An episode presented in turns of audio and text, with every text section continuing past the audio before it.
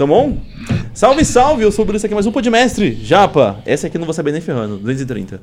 Hum, um a menos. 229? É isso aí, pô. 229, Japa. Sextou, Japa. E aí? Ah, ficar Tá em casa bem? com a filha, né? Ô, adotamos uma cachorrinha. Oh.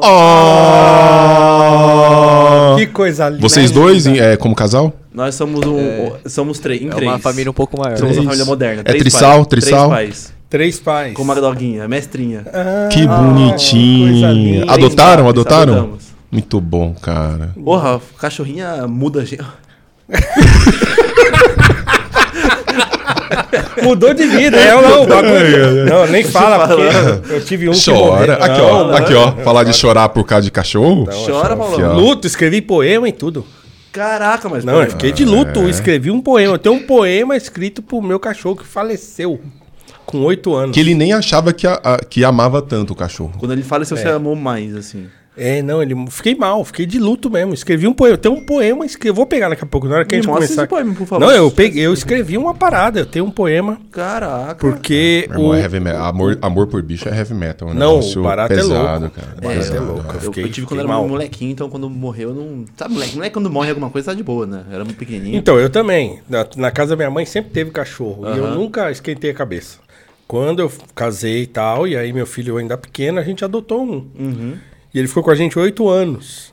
É um vira-latão feio, assim. A gente cortava o pelo dele, tosava, ficava brilhoso. Quando crescia o pelo, Estranho, tudo né? misturado. Chupa-cabra. tudo- É um chupa feio. Mas era muito carinhoso ele. E ele pegou uma doença lá, um bagulho no fígado, sei lá que desgraça. Foi. E morreu em, sei lá, duas semanas assim. Ele foi Esse ficando mal, ficou- foi ficando mal, ficou internado uns dias. Gastamos uma grana e morreu. Caraca, Morreu. Aí fiquei mal. É hein? brutal, cara. Nossa. Eu tive. Agora, coisa de dois anos, eu tava com dois. eh, Dois, três anos mais ou menos. Dois São Bernardos, Uhum. um casal de São Bernardos. São cachorros, pra quem não conhece, é o Beethoven. Aham, peludo pra caramba. E, e tinha um bulldog em francês. Eram Uhum. os três na casa. Só que os três envelheceram juntos. Eles morreram no espaço assim de pouquíssimas semanas um do outro. Cara do céu, Deus. velho. Assim, você vê um bichão daquele, um São Bernardo de 100 quilos, deitar e, e prostrar.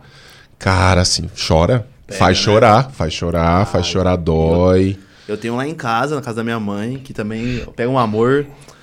É fofo. Nem só de Eu fico. Eu tô ficando velho já. Tô ficando É. velho. O velho fica assim, né? Ô, velho, você sabe o que eu vou te falar? Ah. Eu tava no, no- Boa tarde. Ah, é. eu- Boa tarde pra você que tá. Boa tarde, gente. Já começamos assim, né?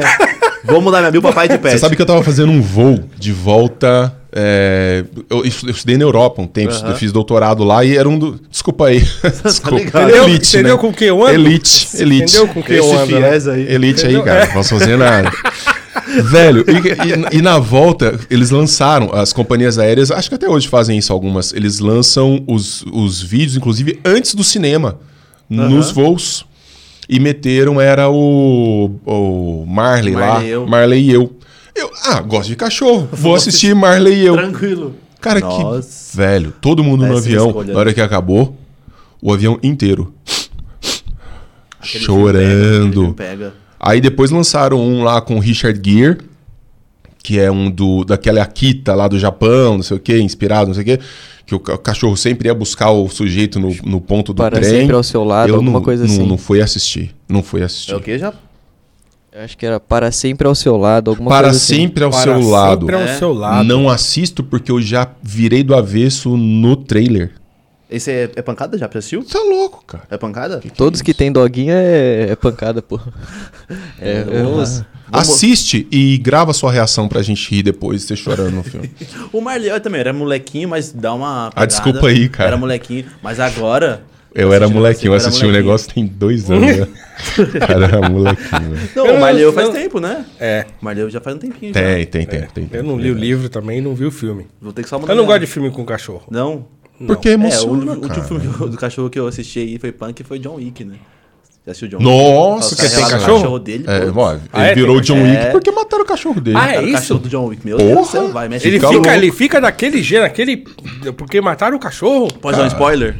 Pode, né? Porque a, mulher dele morre e deixa pra ele um pre- o último presente da vida dela, que é um filhotinho de cachorro. Ah. E aí o filho, da dona, dono, o filho do dono da, da máfia arregaça o cachorro dele na frente dele.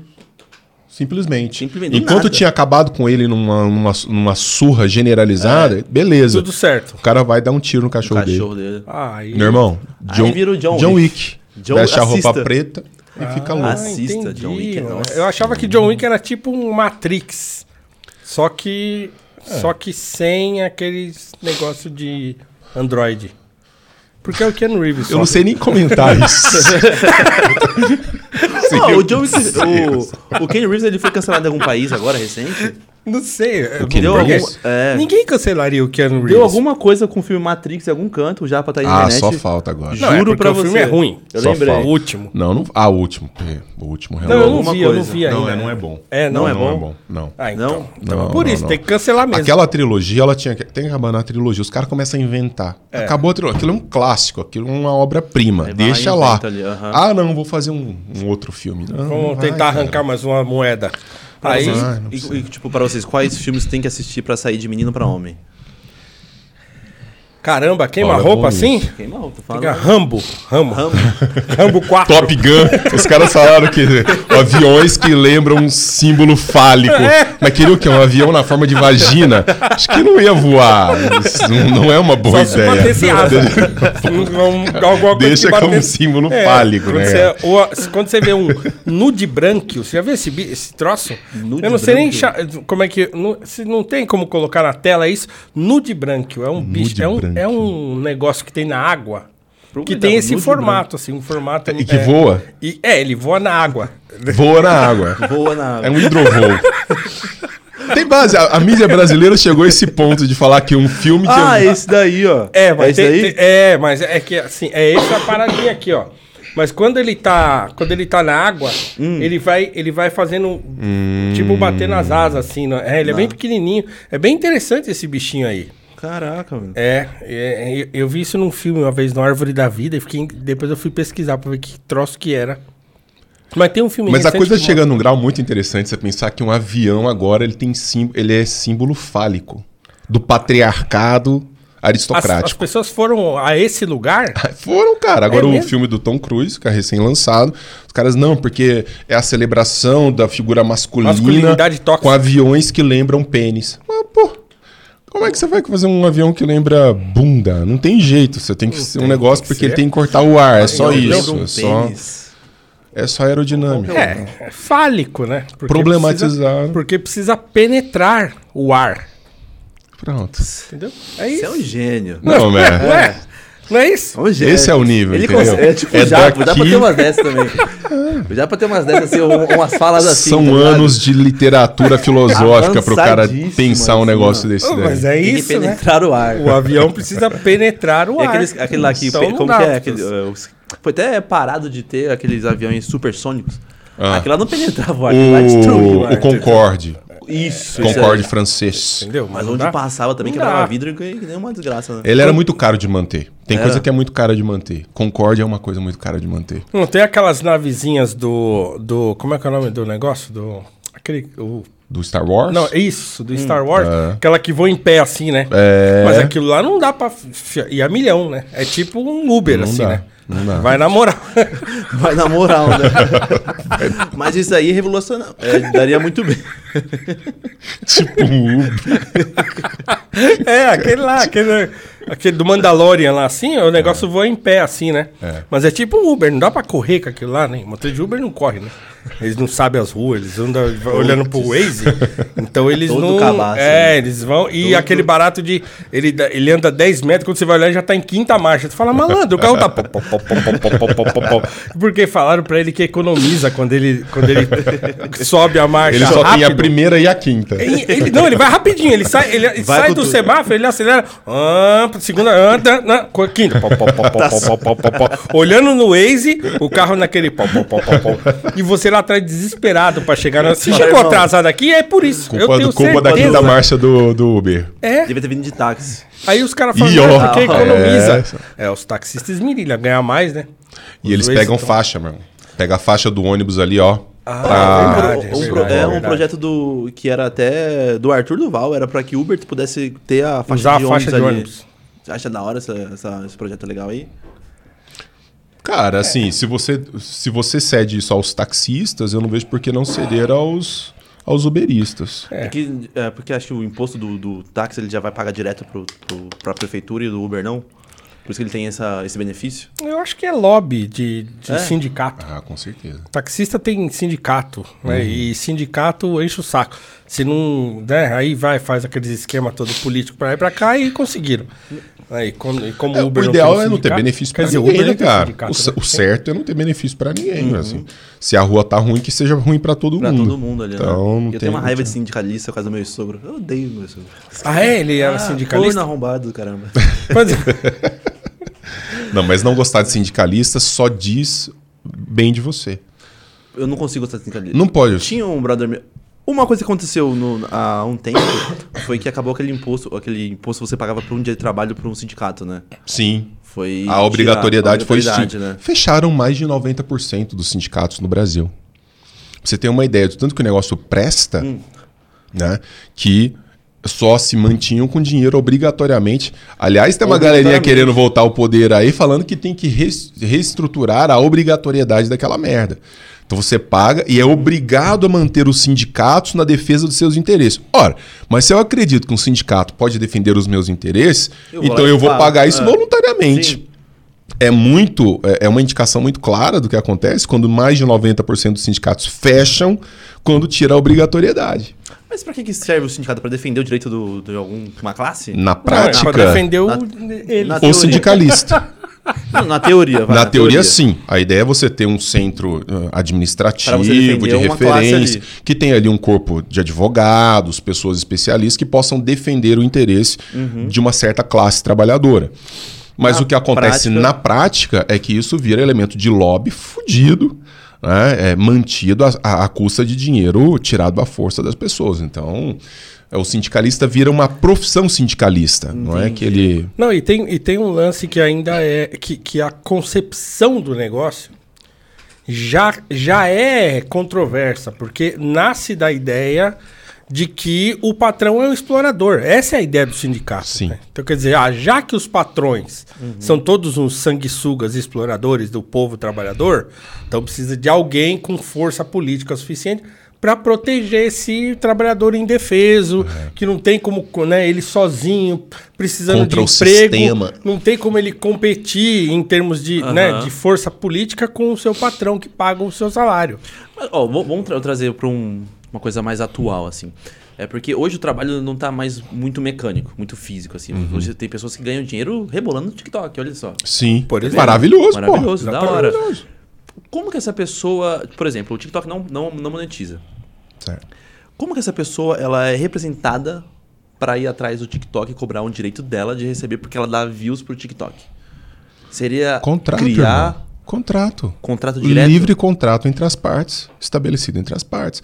Você tem um- uma empresa eh, que é uma rede social. Uhum. Você, eu quando entro na sua rede social, eu clico lá um botãozinho eh, concordando com as Aham. regras, né? Exatamente. Daquela rede Certamente social. tem uma, tem uma regrinha no contrato que ninguém Uhum. lê, que diz, ó, não, vamos Quem deitar lê, e né, rolar. irmão?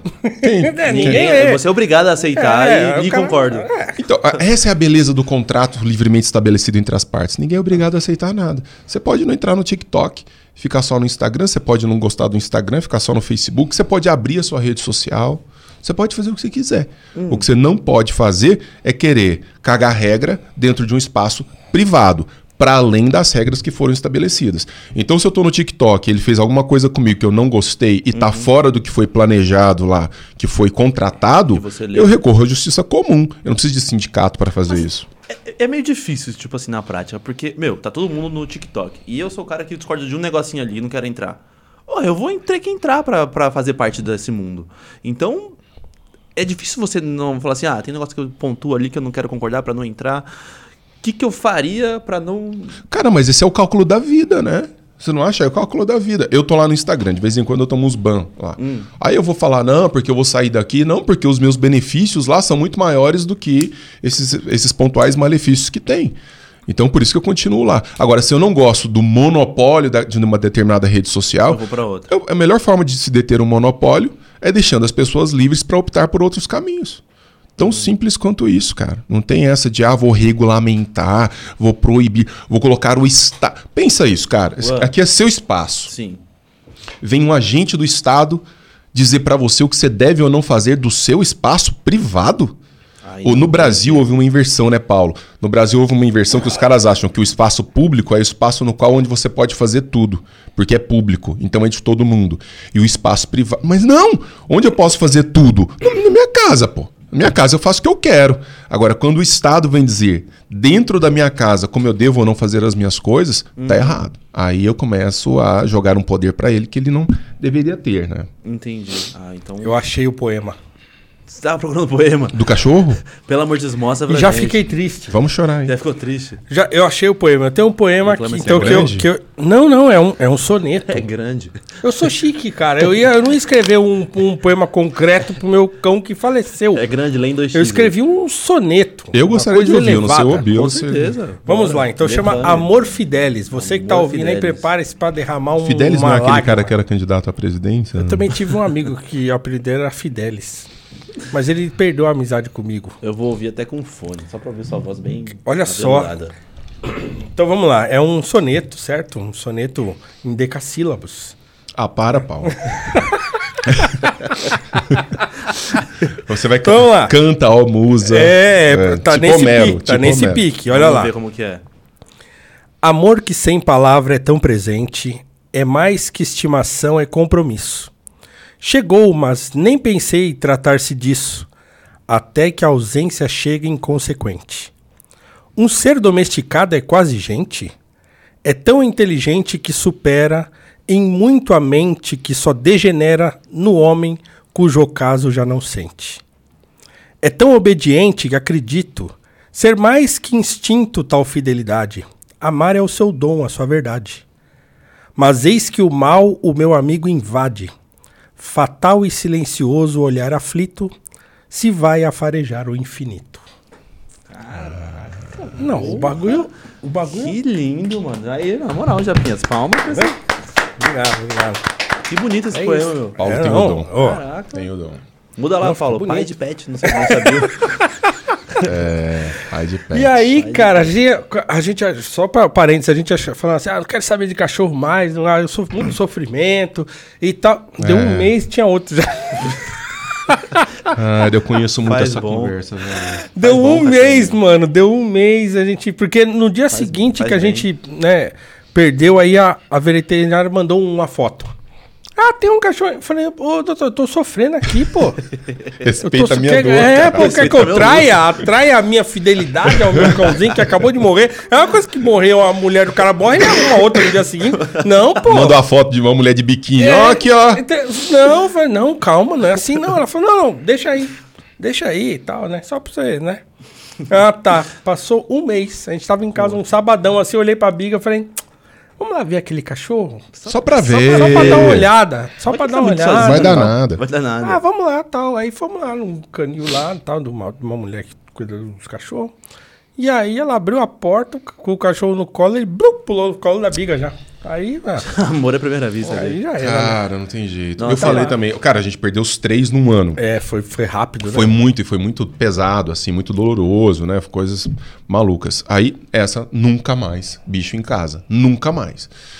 É, e eu, até então, cara, pior. Odeio gato, não gosto de gato, gato nem pensar, bar, gato, gato nem pensar. Se um dia for cachorro, não sei o quê.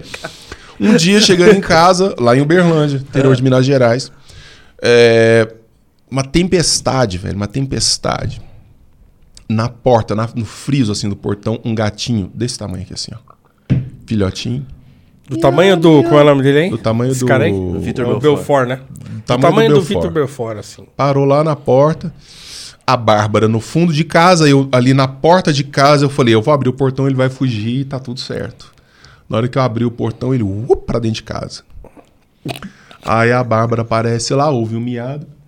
Ah, ele veio pra gente. Não sei o quê. Se não.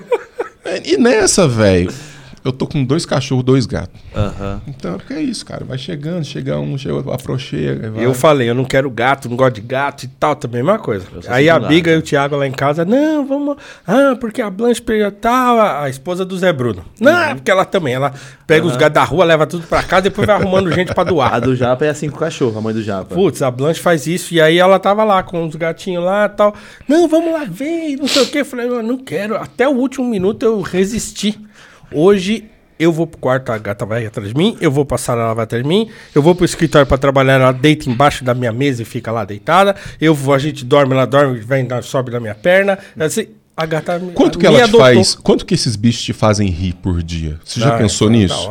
Cara, isso é muito legal. Porque eles, a presença deles Hum. faz rir, velho. E isso muda tudo, muda a psique do dia. Então eu acordo, eu acordo com o Thales me dando lambida na cara. Aí a Alissa vai e faz uma graça. Aí o gatinho faz uma graça. Eu tô rindo o tempo inteiro dentro de casa, velho.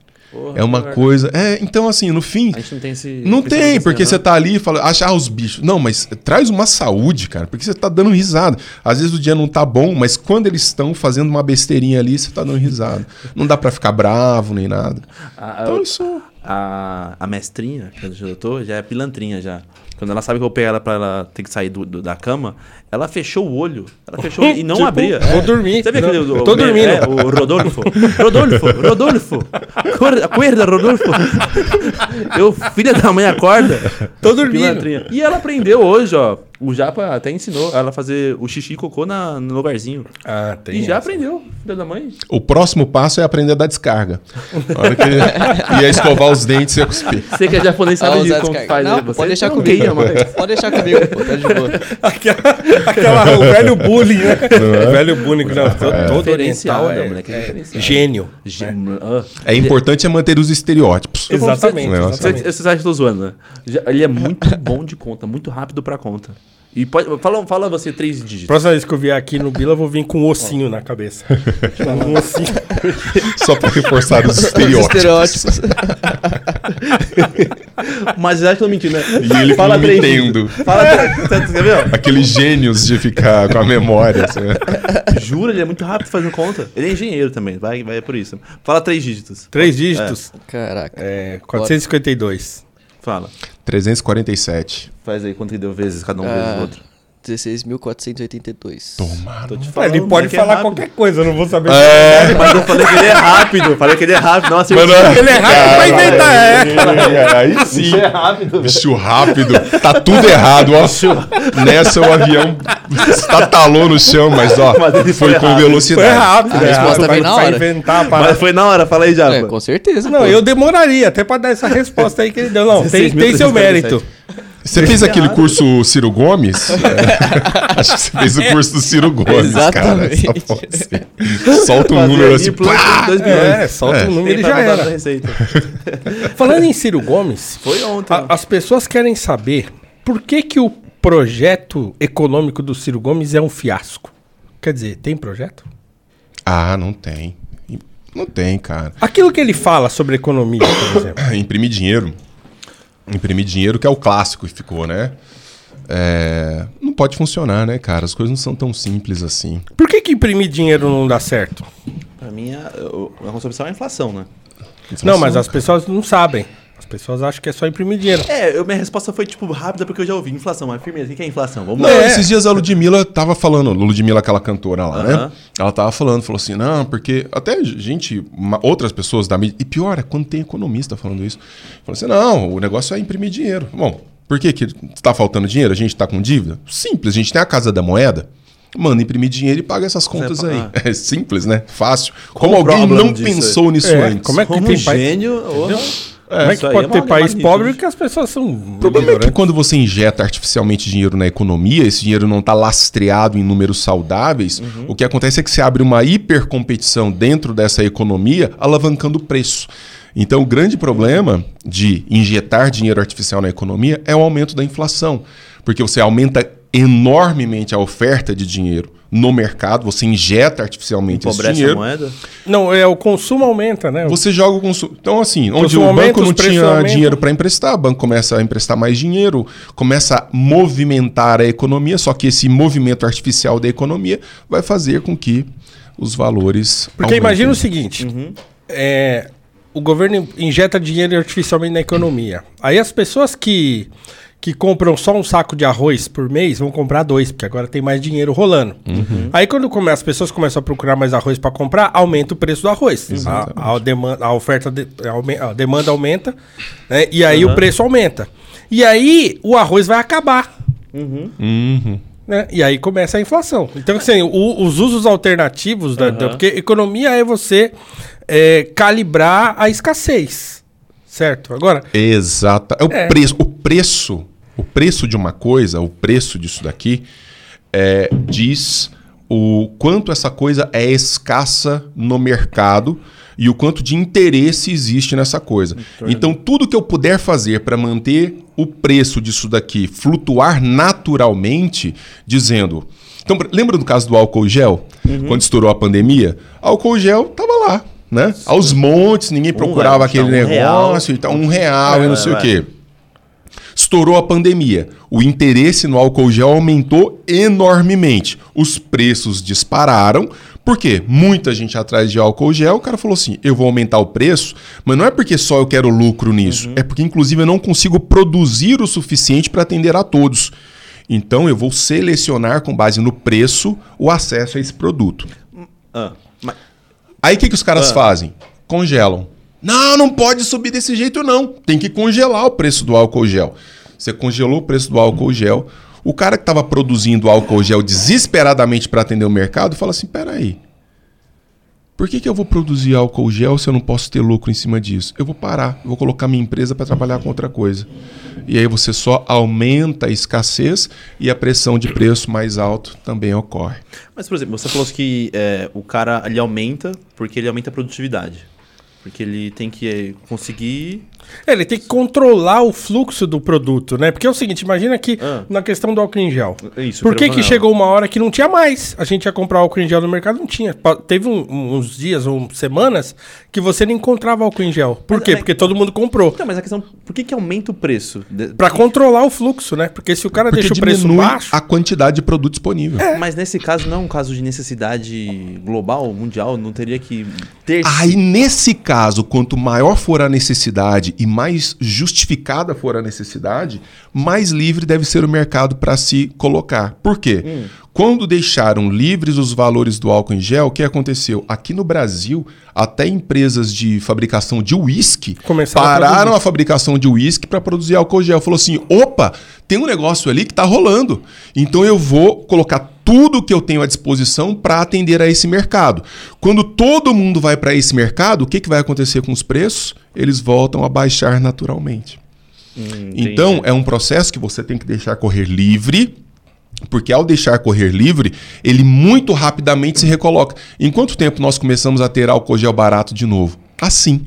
Foi Porque- rápido. É, porque as, as outras empresas que estavam cuidando de outras coisas falaram: opa, tem uma galera ganhando dinheiro ali, vamos todo mundo pra lá. Uh! Então, você quer dizer- E o preço o baixo. que você quer dizer, então, resumindo, meio que o monopólio encarece o produto. Total. Você quer meio, meio dizer isso, né? É, Desde né, nem que- era isso, mas isso também acontece, né? Não, mas assim, cuidado. Do álcool em gel, por Não, exemplo. não, não, não. Você falou que outras empresas vêm aí ó, dá uma. Como tem mais. Não, mas aí, aí não é uma questão de monopólio, aí é uma questão do que está disponível no mercado. Ah, É uma, não é uma questão de monopólio. Monopólio, quando ele é um monopólio natural, é, eu quero dizer, uma empresa. Então a gente está falando aqui da Tsunami. Se os caras. É, É, se só ele tivesse. tsunami- Só, só eles produ- produzissem energético, eles poderiam botar muito bem o preço que eles quisessem. Porque eles, só eles produzem. Poderia. Não só isso, poderia ter mais de um produto energético, mas esse é. O Twitter, mas esse é tão melhor Uhum. que 98% do mercado é dele. Sabe por quê? Porque é bom e tem preço bom. Atende a população. Se não colocaram dinheiro público aqui, não criaram sistemas artificiais para financiar a empresa nem nada, ou seja, nós queremos financiar essa empresa. Então, para mim faz sentido ter o monopólio, porque é um, é um preço bom e é um produto ótimo. Beleza. O problema do monopólio não é um problema do monopólio enquanto tal. É quando ele se torna um monopólio artificialmente calibrado com dinheiro eh, do Estado. Que Aí é, um o Correio, por exemplo. Correio. Que é Lembra lá do caso do Ike Batista? Quando, quando o empresário começa a gostar de Estado e de governo, tá errado. Porque é, é, coisa é o governo, é o Estado colocando dinheiro na empresa do cara. JBS, enfiaram dinheiro do Estado. Odebrecht, enfiaram dinheiro do Estado. Aí são monopólios ruins, porque foram financiados com dinheiro público. Agora, monopólio por mérito não é um problema. Então a questão do álcool em gel não é um, não é um problema de monopólio.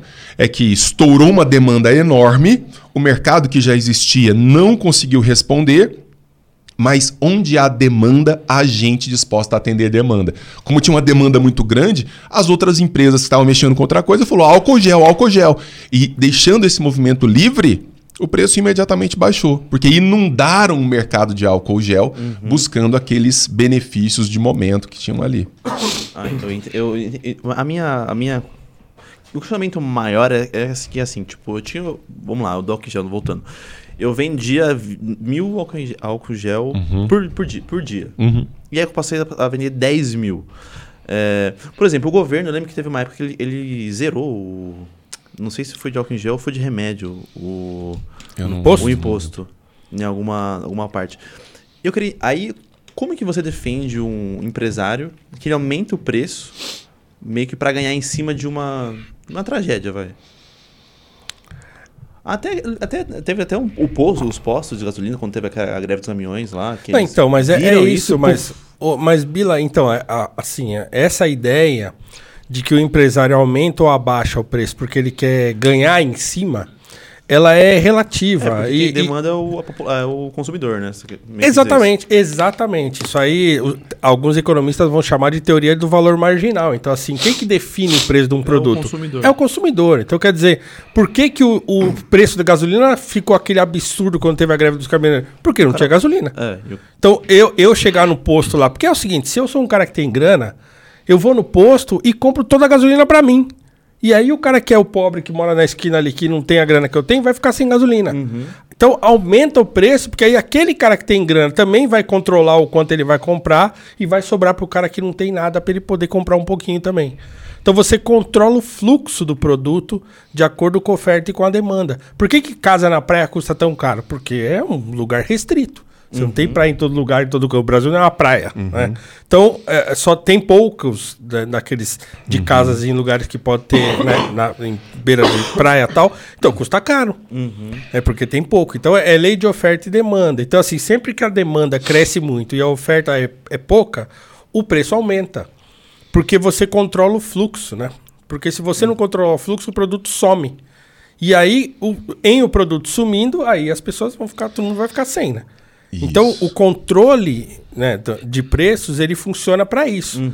Para calibrar a oferta e a demanda. É claro que dentro desse dessa discussão toda tem, sei lá, tem uma, coisas que tem valor agregado. Então, claro, você compra uma camiseta, uma camisa polo de determinada marca que custa trocentos, né? Não, porque você está pagando aquela marca, o nome que tem a marca. Então, então tem outra parada envolvida nisso. Ah. Mas no geralzão, né, o que acontece é que quando você compra uma, uma camiseta de determinada marca, você está usando o status daquela marca, né? Então, pô, fulano tem camisa da- né, do jacaré. Pá, então custa caro, custa 400 conto. Mas por quê? Porque tem um valor agregado àquela marca lá. Mas no geralzão, no geralzão, de, na- no- nos produtos básicos, por exemplo, é isso que acontece, é lei de oferta e de demanda. Então, se o preço sobe muito, porque o cara quer ganhar em cima, ninguém compra. É, é só isso que acontece, né? Vai se o cara falar assim, ali, né? deixa eu aumentar o preço aqui desse negócio porque eu quero ganhar em cima, ninguém vai comprar. Sim. Porque não é o cara que determina quanto que ele vai eh, cobrar do produto que ele está fabricando. E no livre mercado, Ah. é, a gente não pode penalizar um cara é, que se arriscou a abrir uma empresa, pagou rios de impostos, contratou gente, é, é, construiu, o- o- assumiu um risco extraordinário, especialmente num país como o Brasil, que é um dos países mais hostis à ideia de se empreender. O Brasil é um dos piores países do mundo para se empreender. Aham. É, o- é um clima inóspito né, para quem quer empreender. A gente não pode penalizar esse cara por querer obter sucesso e querer obter dinheiro com o negócio dele. É para isso que ele criou esse negócio dele, para obter sucesso, para obter dinheiro. Então, se ele está ganhando com uma grande margem de lucro, oferecendo um determinado produto, aí você diz assim: puxa, mas a gente está passando por uma situação caótica. Faz sentido punir esse cara é, por ter obtido sucesso? Não. Nem, é, Não tem- faz sentido. Você não pode autorizar um Estado parasitário, como é o Estado, roubar do sujeito aquilo que ele conquistou honestamente dentro de um certo sistema já pré-estabelecido, simplesmente porque a gente está no momento emergencial. A melhor forma de resolver os problemas emergenciais nesse caso é, como em todos os outros, oferecendo mais liberdade para quem quer, olhando aquele exemplo ali que o cara tá se dando bem, dizer: eu vou para lá. Lembra da famosa paleta mexicana? Um entrou, ganhou dinheiro, o outro entrou, ganhou dinheiro, todo mundo entrou, ganhou dinheiro, todo mundo. Aí viu o mundo, os preços baixaram, fechou um punhado. O mercado ele, ele vai se regulando em função dos interesses, dos valores. Ora, o cara tá rachando de ganhar dinheiro com álcool em gel ali, na medida em que outras, outros players vão entrando no mercado, naturalmente os valores vão baixar, você vai ter qualidades diferentes, mas todos vão sair minimamente contemplados. O que não dá para fazer é penalizar o cara por querer obter sucesso. E mais, né? Quando você aumenta a variedade, aí você vai ter álcool em gel barato, você vai ter álcool em gel Exatamente. caro, você vai ter álcool em gel dos, Perfumado, sem perfume. É, foi o que você falou da. da É, é as marcas de lá. perfume. Pô, hoje em é, dia- As marcas de perfume vão fazer álcool em gel, botar a etiqueta lá, vão cobrar mais caro. Exatamente. Mas você também pode comprar aquele Zezinho lá do mercado que é baratinho. Então, Aham. todo mundo acaba tendo acesso, né? Então, quer dizer, melhora a parada. Porque aqui a gente tem ainda os, os monopólios, né? Tipo, da, de petróleo. que Sim. Ele que dita pra gente o que, que a gente deve pagar caro ou não. Sim. E é isso que, aí que deveria entrar o livre mercado pra dar uma regulada nisso, né? É, uma Sim. coisa que as pessoas sempre reclamam, e e sempre é uma discussão interessante nesse ponto, é o seguinte: ah, o problema é que no livre mercado, aqueles que têm mais poder de investir e fazer valer o seu produto ou o seu negócio. Acaba engolindo todos os outros. Ah, sei lá, você tá lá no mercadinho, lá na, na sua vila, Aí vem um açaí da vida aí. é. Aí, bum, o cara bota um negócio desse, um-. Um, atacado lá na- no seu bairro e quebra todos os mercadinhos, as mercearias Uhum. que tem no bairro, né? Então as pessoas sempre perguntam isso. Pô, mas isso aí é livre mercado? Saia dessa, Teu, vamos ver. Cara, é essa? Total livre mercado. Essa é a beleza do livre mercado. Enquanto não tiver uma lei obrigando o cara a consumir aquele produto, não tiver uma lei obrigando as pessoas a colocarem dinheiro naquela empresa. Existem casos na história, e não são poucos. Vocês acham que essas big techs que surgiram aí nos últimos 5, 10 anos sempre estiveram ali? Não, eu acabei de, falei, de falar que elas surgiram nos últimos 5, 10 anos. Cara, as grandes, grandes multinacionais. Cadê a Kodak? Kodak sumiu. Cadê a Kodak? Cadê? Pega essas empresas que há, há anos a gente falava assim: "Hum, isso nunca vai quebrar na vida, isso nunca. Que isso? Isso daí tá posto, isso é monopólio tudo. Lembra das- do- da antiga. é, essas lojas de departamento? cara? Mesbla. Mesbla. Mesbla. Olhava a Mesbla, tinha Mesbla no Brasil inteiro. De repente, fala assim, acabou tudo. Por quê? A o, o Zezinho da esquina tem sempre condições de derrubar qualquer monopólio desde que ele tenha a liberdade para competir. É, eu já acompanhei muito de perto o mercado das farmácias por conta do, do meu primeiro casamento. A família dela mexia com negócio de farmácia. Falava assim: como é que eu vou competir numa farmácia de bairro com as grandes cadeias de farmácia? Oferecendo aquilo que as grandes cadeias não podem oferecer. O que, que elas não podem oferecer? Um tratamento, um modo de atender a pessoa que escapa daquela estrutura industrial de atendimento das Rápida. grandes. Pois está lá, prosperou, multiplicou. Então você vai abrindo flancos e atendendo a demandas em função do que as pessoas querem. É o que eu estou dizendo. Um monopólio que se estabelece por conta de competência. Pega lá uma marca de sorvete nacional aí, uma que bom da vida. Ah, por que, que ela vai comer todas as outras sorveterias? Porque, cara, é um bom mercado, é um preço bom. Agora, eu impeço uma empresa de tentar comendo por fora partes desse mercado? De jeito nenhum. Tá lá. Oferece um serviço melhor, um produto melhor, preço razoável e você vai ocupar aquele espaço. É que quando você fala isso, dá, dá sim um medo. Tipo, o açaí, ou qual mais? Um atacadista, vai atacadão, vai, pra, vai engolir o cara. Mas você meio que escraviza o cara, tipo, meu, ele vai te engolir, sai dessa.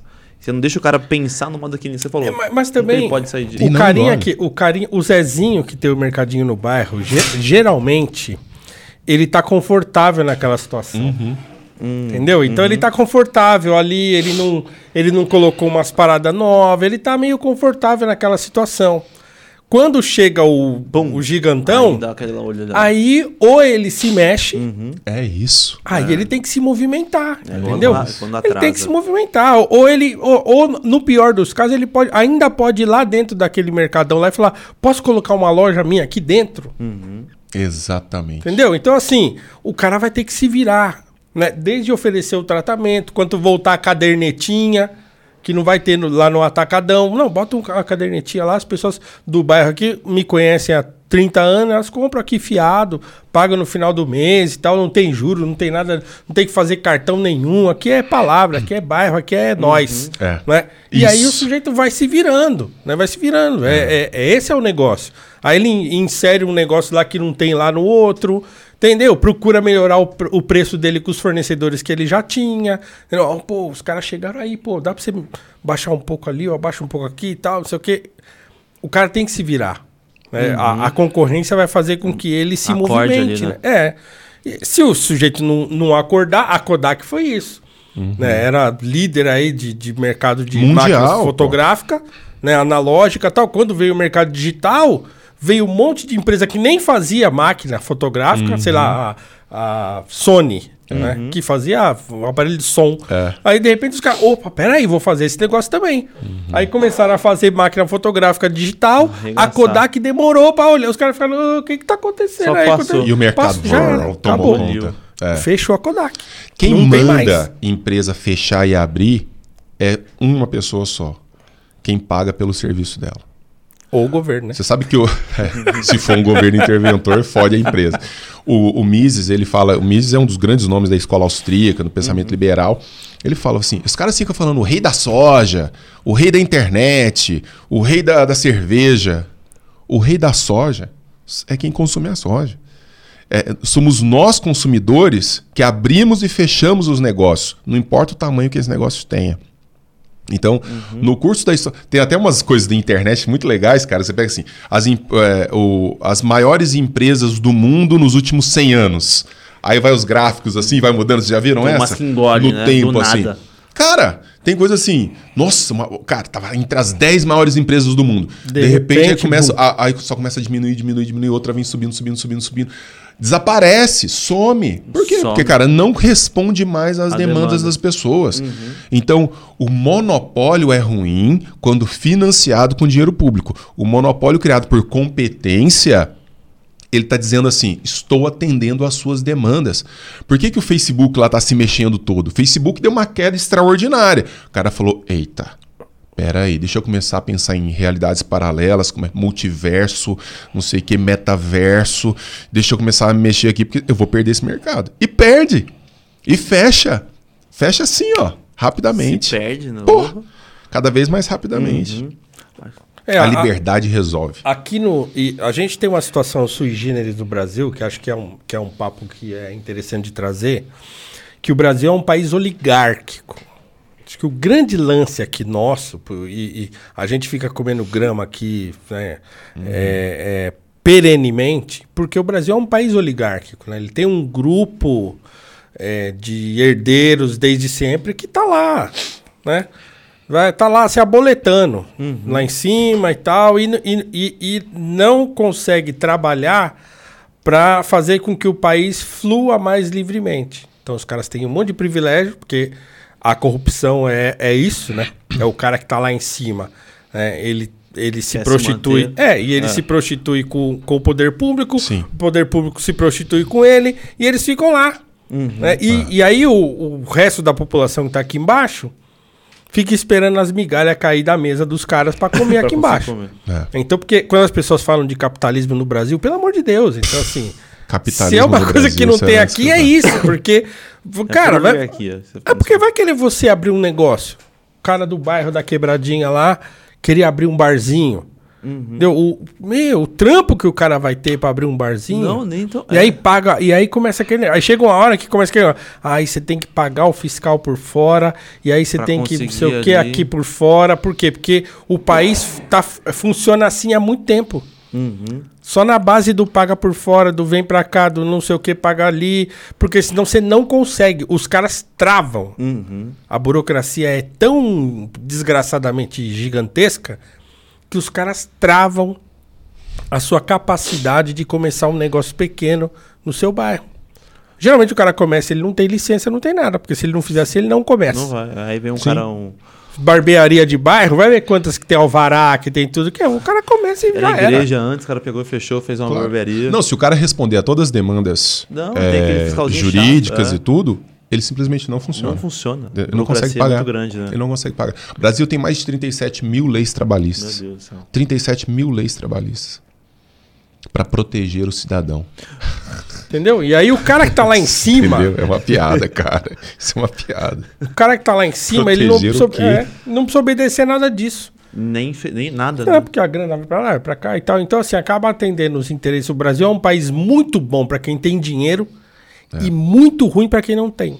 É isso. que Se você tiver dinheiro aqui no Brasil, Tá suave. você tá no melhor país do mundo. Uhum. É. né? Você come qualquer comida, você vai pra qualquer canto, tem as Viaja. melhores praias, tem os melhores lugares de campo pra você viajar. não tem dinheiro. Tem de tudo. Esse dia eu tava vendo um negócio lá na Chapada dos Veadeiros, Veadeiros. sei lá, a coisa mais linda do Cinema, mundo. Você fala, cara. Coisa que não- os caras não tem na Europa. A gente fica pagando pau pro negócio da Europa. O Brasil tem um monte de lugar assim maravilhoso. Mas eu que moro aqui não consigo ir. nem ferrando. Caro pra caramba. É, O brasileiro médio, cara, se ele não perceber qual é o verdadeiro adversário, o verdadeiro adversário é o Estado interventor que nós temos. A máquina que foi criada. Agora, coisa de uma semana atrás, foi celebrado o dia sem imposto no Brasil inteiro. Algumas lojas começaram a vender, colocando lá o que, que você paga de imposto nesse produto, eu vou te cobrar sem imposto nesse dia. O punhado de shopping do Brasil inteiro assumiu esse dia para celebrar, entre aspas, que durante cinco meses do ano, tudo Você que você produz é de impostos que vai para a máquina para sustentar os privilégios da coisa pública. Então, cara, aí depois os caras falam que o mal é o capitalismo, o mal é o livre mercado. Velho, bosta, né? você pega os números do Brasil são surreais. Por muito menos tinha a revolução aí. Como que o povo do Brasil, do brasileiro, o brasileiro se, se mantém ainda, mano? Porque ô, você vai no mercado, agora eu sou pai de pet. Entendeu? Pode crer. Tá, tá doido. Você agora tem não dá. responsabilidade com um filho quadrúpede. Muito caro, cara. É caro. Como que o cara que ganha salário mínimo consegue comprar? Ó, vamos colocar um aluguel. Aluguel, vamos por tá, 300 conto, 400 conto.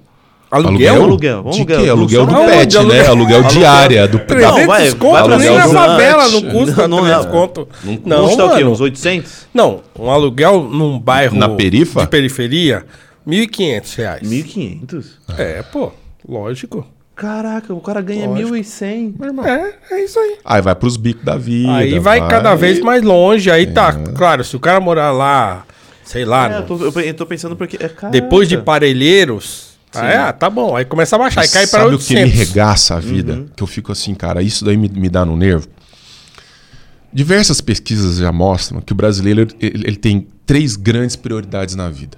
Três grandes prioridades, o brasileiro médio. Casa, saúde e educação. Casa, saúde e educação. Então, desses três, dois são, aspas, gratuitamente oferecidos à população. As pesquisas indicam que no primeiro dinheiro que o cara ganha, quando ele tenta comprar, ele vai comprar, vai tentar comprar a casa, a segunda coisa que ele vai fazer é o seguinte: eu preciso pagar um plano privado de saúde. Então quer dizer, a primeira coisa que ele tenta escapar é daquilo que o Estado dá de graça para ele.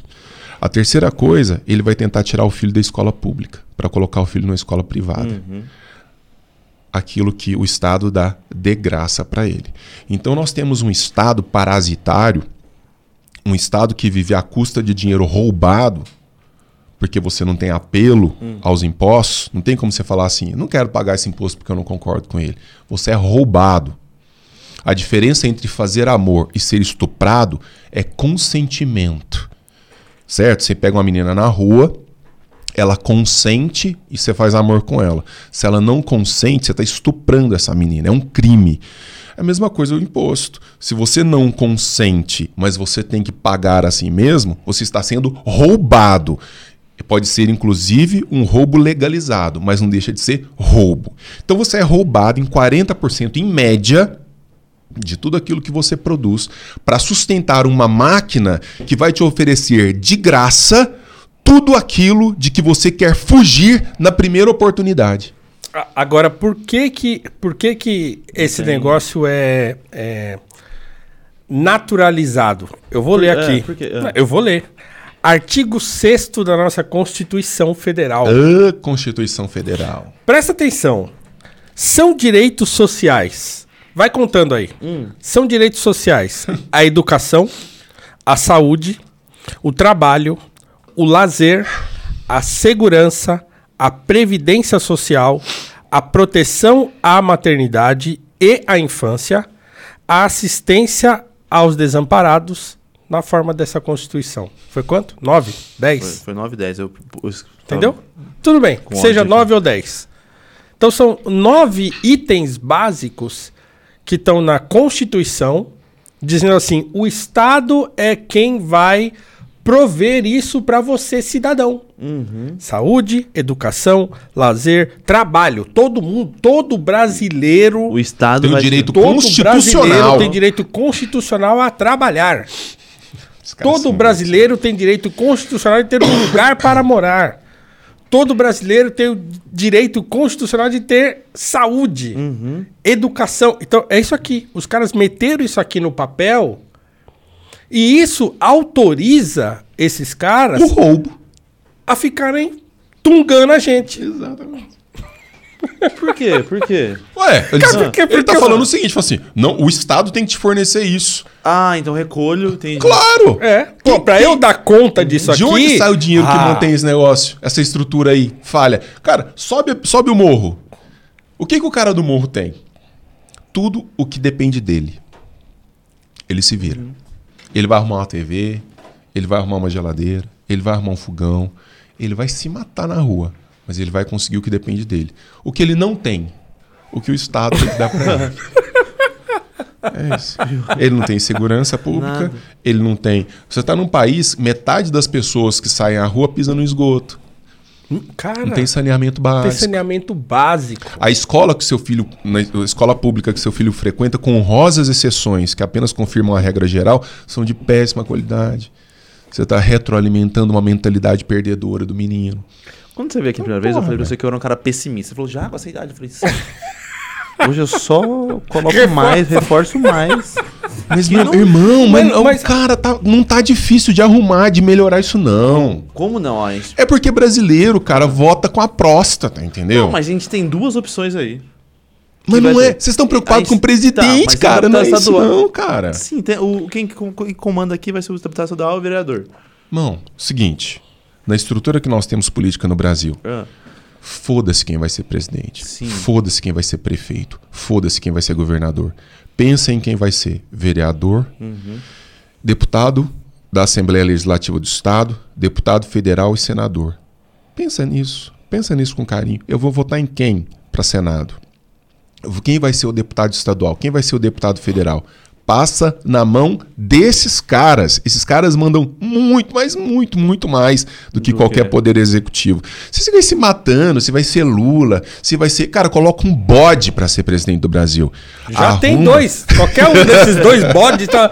Já tem. Já não. Já tem. Coloca qualquer um desses dois bodes lá Mas- e larga esse cara pra lá. mas você Larga, tem que larga. ter. Mas você tem. A retaguarda aqui precisa ser boa. Mas assim, eu não sou tão otimista quanto eu sou. Eu, sim. tá igual eu aqui, né? Eu te, é, forçando meu é, pessimismo. assim, é, porque porque eu penso que assim que a coisa vai mais, porque assim eu acho que a, a, a sociedade precisa mudar antes. Uhum. É porque porque assim a sociedade precisa entender isso que a gente está falando aqui, por exemplo, é, é óbvio? É óbvio, mas as pessoas não entendem isso. Não aqui. entendem o óbvio. Elas acham essa questão do direito, ah, tem direito à saúde, à educação, ela acha bom. É. Fala, não, pô, isso não Isso é bom mesmo, é. que o Estado garante isso aí, então, então eu, eu estou coberto, porque o Estado tem que me garantir isso. O problema é que as pessoas não entendem que essa desgraça ela é feita para não funcionar. Então, isso aqui não vai ser oferecido a você. Por quê? Porque aquele, aquela tralha lá em Brasília é feita para não funcionar. Então, por quê? Porque é, um, é uma burocracia. Porque o Estado brasileiro não produz Bulhufas. Nada. E aí o que, que ele vai fazer? Ele vai pegar o teu dinheiro para entregar na mão de um terceiro que, va que deveria fazer esse trampo que ele vai que ele tá te prometendo aqui. Só que aí esse a preços terceiro muito mais altos e competência muito é aí inferior. que começa, entendeu? Aí para fazer, para garantir educação, ele fala, putz, como é que eu vou garantir educação se eu sou presidente, estado, eu não sou professor, não tem professor aqui. Eu tenho que contratar uma estrutura que vai tomar conta da educação. Aí E aí eu enfio um monte de gente lá, de pedagogo, sei lá que diabo, aquele monte de gente lá, pra falar, ó, vocês vão tomar conta da educação. É. E aquele monte de gente que tá lá pra tomar conta da educação, concursado, não sei o quê, os caras chegam lá de manhã, senta e, ó, reclina assim, ó. Suave. Mas por que, que o cara faz isso? Porque não acontece com esse cara o que a gente estava falando agora há pouco aqui do livre mercado. Exato. Porque não- ninguém compete com a educação pública. Reclina a sua cadeira na escola privada. Entendeu? Pra ver o que que e vai fica lá acontecer. esperando, né? Abre uma escola Fica esperando a privada, pandemia acabar para os seus alunos voltarem para a escola privada. Meu irmão, quando estourou a pandemia, as escolas privadas, você vê a nego, de- passava na. Era muito engraçado. Você conversava com os caras de escola privada, os caras não estavam dormindo, não. É assim, agora, não vão fazer. Os caras, em uma semana, 10 dias, 15 dias, levantaram plataformas digitais. Vai continuar a aula, vocês fiquem em casa, mas nós vamos fazer para não perder aluno, para continuar pagando salário, etc. Ou seja, a competição, o trabalho, a entrega. Aham. Tem universidade pública tá- até hoje que não voltou exatamente a trabalhar mais de dois anos depois do- do- da, da pandemia. Por quê? Porque o salário tá pingando igual, meu irmão. Por que, que você vai se mexer? Tá de boa. O que, que você vai entregar? Não, Entendeu? deixa aí. Então é isso. Então, se, se você não tem. Aí você cria uma estrutura para fornecer esse serviço, mas é uma estrutura é, que não tem ninguém competindo com ela. Por quê? Porque a grana tá garantida. A grana é minha, é sua, é o imposto. Então não tem. Essa grana não vai deixar de cair lá. Aí é inércia. É a lei. é, é a lei da termodinâmica, né? Sim. Segunda lei da termodinâmica. Você enfia os caras lá e bota o cara sentado numa cadeira. né, e, e não dá nada pro cara se movimentar assim, ele vai ficar parado lá. Aham. Vai ficar parado lá. É, e, e aí a coisa não vai acontecer. Não adianta, entendeu? Não é, é um negócio. eh, Não é, não é propriamente má vontade. Não é porque, ah, é porque a gente não colabora. Ah, porque você. Se, porque assim, o que, que uma pessoa de esquerda diria nesse, nesse caso? Ele diria assim: não. É só botar as pessoas certas lá que funciona. Aí você olha pra cara do sujeito, ele com aquela cara de, de lampião, que tá louco pra. Dá uma encostada. Dá encostada, ele fala: não, bota a pessoa certa lá, tipo eu. É. tipo meus brother. Encosta. Bota a pessoa lá, mas quem que é a pessoa certa? Ele tá assim, olhando pra sua cara assim, ó. É. Eu. Porque eu tenho consciência do que o pobre passa. isso. Porque o neoliberal não tem. Não ele só quer saber do nada. rico e não sei o quê. Eu que venho da periferia, eu entendo e tal. Aí você bota esse cara lá, Encostou. ele senta na Em cadeira. dois anos ele tá com uma adeguinha Entendeu? de vinho. Vinho caro. É isso. Aí ele tá andando de carro. Aí tudo aquilo que É. ele queria e que ele tava lutando a vida inteira pra conseguir, não conseguia. Ele, ele entra lá naquela parada e começa a ter. Pronto. Acabou. Aí o cara fala: Ah, É só, é só então, é isso. era só sentar Era aqui. era isso. Era só sentar aqui É nessa só ser amigo cadeira. da pessoa certa. Aí quem que trabalha assim, Bila? Fala pra mim quem é. Quem? Quem que trampa você tendo. Ó, e eu sou professor de escola pública, concursado. Então, que fui porque era o que tinha. né? Eu não tenho nenhum apego a esse negócio, mesmo porque paga mal que só o diabo. Eu- mas assim, é, a reclamação do, do pessoal fala, ah, porque o professor de escola pública tá recebendo salário. Eu trabalhei, assim, a escola que eu dava aula, ela, os caras arrumaram um esquema lá, a gente começou a dar aula online logo no começo e mandamos pau. Mas teve escola que ficou dois anos fechada. Fech- fechada.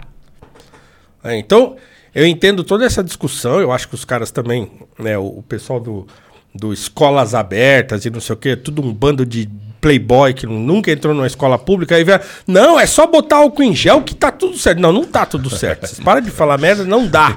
Então, assim, eu fui, briguei com um monte de gente, esses deputadinhos do Novo aqui de São Paulo aqui, meti o pé nos caras tudo. Falei, vocês não sabem, vocês nunca entraram na escola pública, seus boy do caramba. Quando vocês entraram, vocês sabem como é que é? Não, é só os, é, é aplicar os boy. protocolos. Aí, protocolo da onde? Você nunca foi numa escola na periferia, não, seu louco?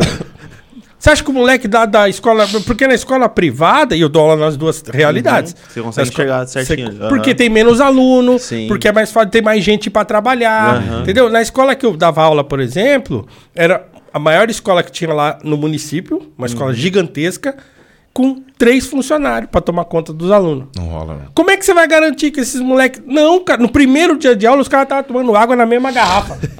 Primeiro dia de aula. No primeiro dia de aula, os moleques estavam assim, ó. plup, aí dava pro outro, outro Tirar a máscara, igual. Assim, abrindo, abrindo bala, abrindo o saquinho daquelas balas, bala, abrindo, pegava uma, dava pro outro, tudo com a mesma moça. Toma aí, pega uma aí, pega uma aí, mano, pega uma aí.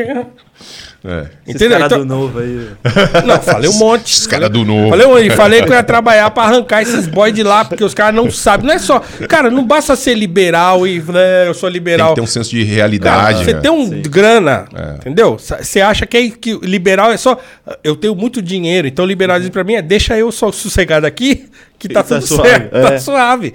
Mas você tem que ter um senso de realidade. Sim, eu meti que era 400 reais o aluguel. Eu tô playboy do caramba. Playboy do caramba. Nossa, 400 privilegiado. reais. Nossa. 400 reais. Sou de Moema ali. Pô, compra- é aquele negócio no Brasil. Você compra- eu tenho um imóvel, que não é meu, claro, ele é um imóvel financiado. Na verdade, aqui no Brasil nada é exatamente seu, né? É, então Você assim, mano, se, os- se eu ficar três meses sem pagar o negócio, os caras tomam de mim. Eu tô pagando aquele negócio há quase 20 anos. Uhum. Quase 20 anos. Ó, aconteceu comigo recentemente, foi 2016, 17, se eu não tô enganado. Cara, eu, eu, fiquei sem grana, Deu uma balançada. deu uma balançada e fiquei sem grana. Eu não tinha dinheiro pra pagar a prestação da minha casa, que era um pau e meio, né? ainda é, um pau e meio. Aí eu fiquei devendo, aí três prestações. E esse é o É o limite. Deu três prestações. Você não pagou, os caras tomam a sua casa e botam você pra fora. Mesmo que falte cinco prestações pra você acabar. Então, eu já tinha, já tinha pago mais de 10 anos. O que, que eu fiz? Fui lá no banco.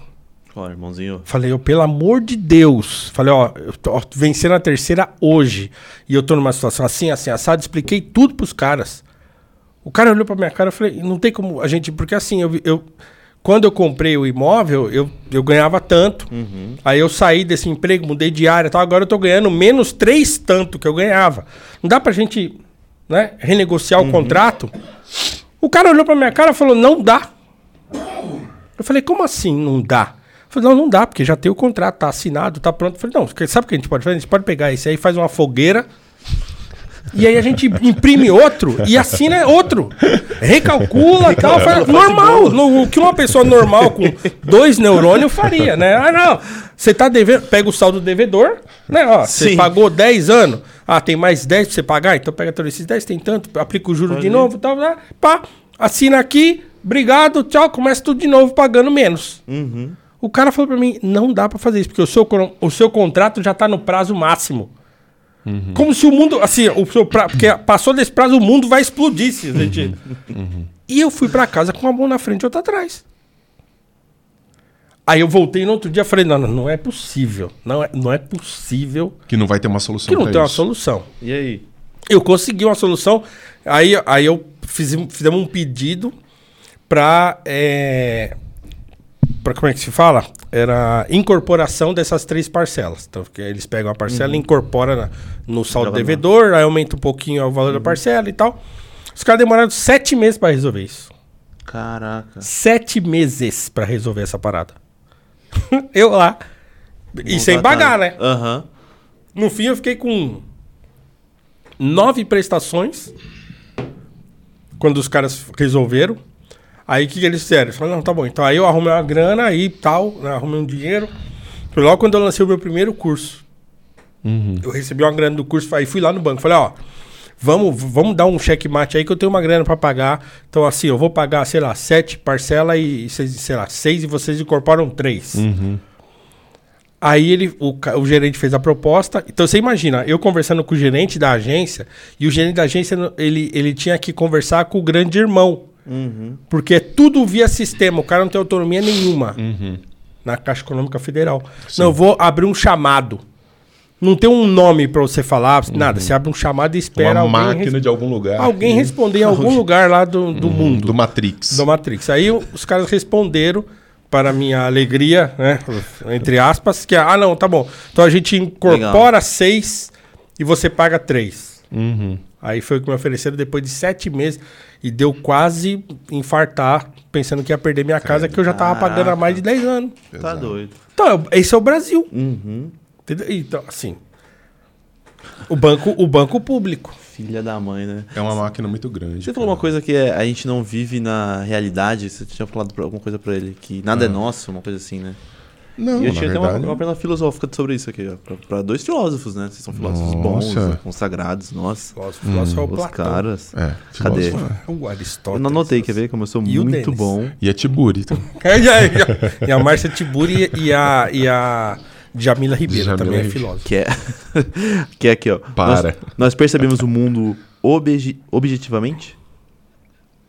A questão é perceber o mundo objetivamente.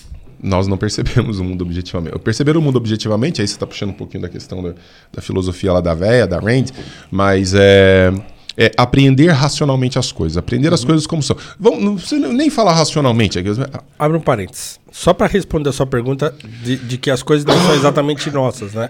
É. Fica sem dever, fica devendo seu IPVA do seu carro. O que que acontece? Os caras caras né? enchem o seu carro. É isso. Um carro pelo qual você já pagou, que você já quitou, que você mantém, que você abastece. né? você leva no pro mecânico, que faz sim. toda a troca o manutenção pneu. tal. Se Fica você não andando pagar a com o pneu taxa, careca na estrada. Entendeu?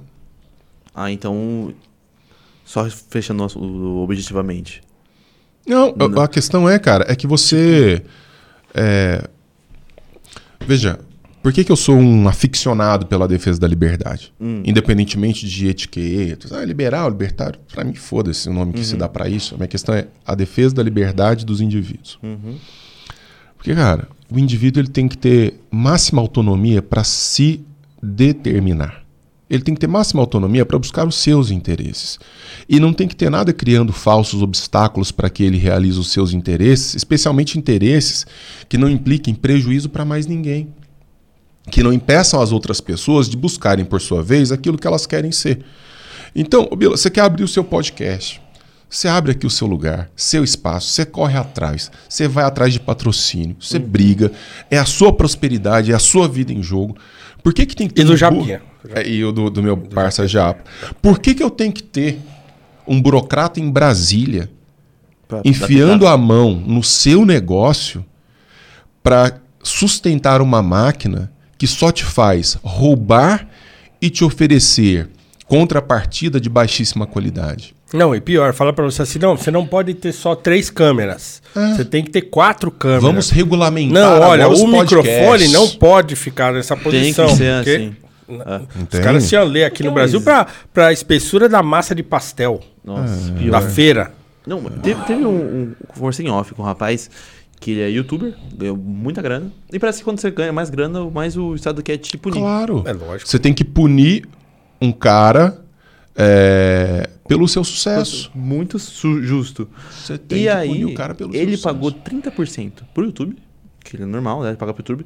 E aí, como ele não tinha firma aberta, ele pagou mais 27% de imposto, tudo que ele recebeu pro É governo isso. brasileiro. Ele, ele teve É isso. Quar- cartão corporativo. 43% de lucro dele só. Do 100% que ele fez, do trabalho dele, ele só lucrou 43%. 3, né? 43%. Entendeu? Por quê? Porque, cara, tem cartão Eu corporativo, morei em tem Brasília, Paulo, carro, um não sei o que lá, tem... Você já foi a Brasília receber prêmios? Não, Você já fui lá a- muitas você vezes. já foi a Brasília? Brasília, Brasília é a representação de tudo que nós estamos falando aqui. Brasília é uma cidade que eu amo, belíssima. Eu, eu gosto. Tem gente que odeia Brasília. Eu. Mas, né, tem gente que realmente não gosta de Brasília. Eu adoro Brasília. Mas Brasília, você vai aos prédios públicos. O que, que tem mais tem em prédio público em Brasília? Anexo. anexo. O prédio foi concebido para ser o Ministério da Economia. Tum, tá ali. tá? Então, é 500 pessoas para trabalhar no Ministério da Economia. Tá. Só que aí o cara fala assim: não, mas espera aí. Para colocar 500 pessoas no Ministério da Economia, a gente vai ter que abrir uma agência estatal para fazer o processo seletivo dessas pessoas. Quem vão ser essas pessoas? Aí você abre um anexo aqui, que vai ser a Agência Brasileira de Concursos para o Ministério da Economia. Aí tem um anexo aqui. Só que esse anexo, ele vai precisar de uma série de outras coisas para funcionar. Porque, por exemplo, quem vai ser o- a banca de avaliação e tal? Então você tem que ter o processo de formação dessa banca. Então você tem que ter uma agência de formação, não sei. Nisso, anexo, anexo. O Estado, ele se amplia numa velocidade, ele vai. E outra, o Estado não cria nada. O Estado não cria riqueza. O Estado vive da riqueza tirada da sua população. Não existe essa coisa de orçamento público, não. É o orçamento tirado da mesa do cidadão. E sabe o que é pior no Brasil? Como os nossos impostos são regressivos, significa dizer que eu, ou fulano, que ganha 10 mil reais por mês, quando ele vai comprar essa latinha, ele paga um real em imposto, eu ganhando 10 mil por mês, o outro que ganha mil reais por mês vai pagar um real de imposto nessa latinha. Os nossos impostos, proporcionalmente, prejudicam muito mais quem tem menos. Então, mas não estou falando para taxar grandes fortunas, porque isso é burrice. Mas para taxar com base naquilo que a pessoa tem, sem prejudicar as pessoas. Cara, o sistema é feito para ferrar o cidadão, especialmente o cidadão mais pobre. Fizeram um estudo recentemente aí, esse número eu estou sempre com ele na cabeça. Você pega a classe E brasileira, que é uma classe de gente muito pobre.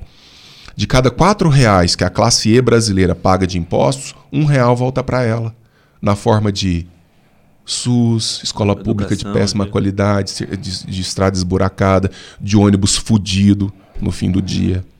Ela está sendo roubada em três, pelo menos. E o, e o quarto real que ela coloca é para ela ter lá na bolsa dela, que quando ela recebe, ela fala assim: Olha o que, que o governo me deu. Deu nada. Só te tirou, só te roubou o tempo inteiro. Então, como é que você pode aceitar um negócio desse, calado, com políticos que são os políticos mais caros do mundo? A classe política brasileira é a classe mais cara do mundo. Os caras meteram agora um fundão eleitoral para fazer Nossa. campanha de 5 bilhões de reais num país no qual 33 milhões de pessoas estão Passando fome, Bilo. Como é que o cara me faz um negócio desse, tem a coragem de, num período pandêmico, imagina se a gente estivesse navegando em, em mares maravilhosos, em período de pandemia, com gente passando fome, o Brasil voltou ao mapa da fome de 30 anos atrás. A gente vai em hospitais, hospitais de universidades, é molequinho aparecendo queimado, gente aparecendo queimada, porque agora tá tendo que colocar álcool e, e- e cozinhar na, na- com, com pau. Então, bicho, é duro para sustentar essa máquina. Então, pelo amor de Deus, escolham pessoas. Eu concordo com o Paulo. Boa parte dessa mudança tem que vir de uma mudança de mentalidade das pessoas. Eu quero políticos que tirem o mundo, o Estado da minha frente e que me deixem construir as coisas. Mas tem que ter gente dentro da máquina para ajudar a implodir a máquina. Quando você coloca um cara que está lá para privilegiar essa visão de que deixa, eu vou fazer para você. Não, deixa. Deixa comigo aí, não. Vou, te- vou te arrumar um favorzinho, uma bolsa para chamar de sua.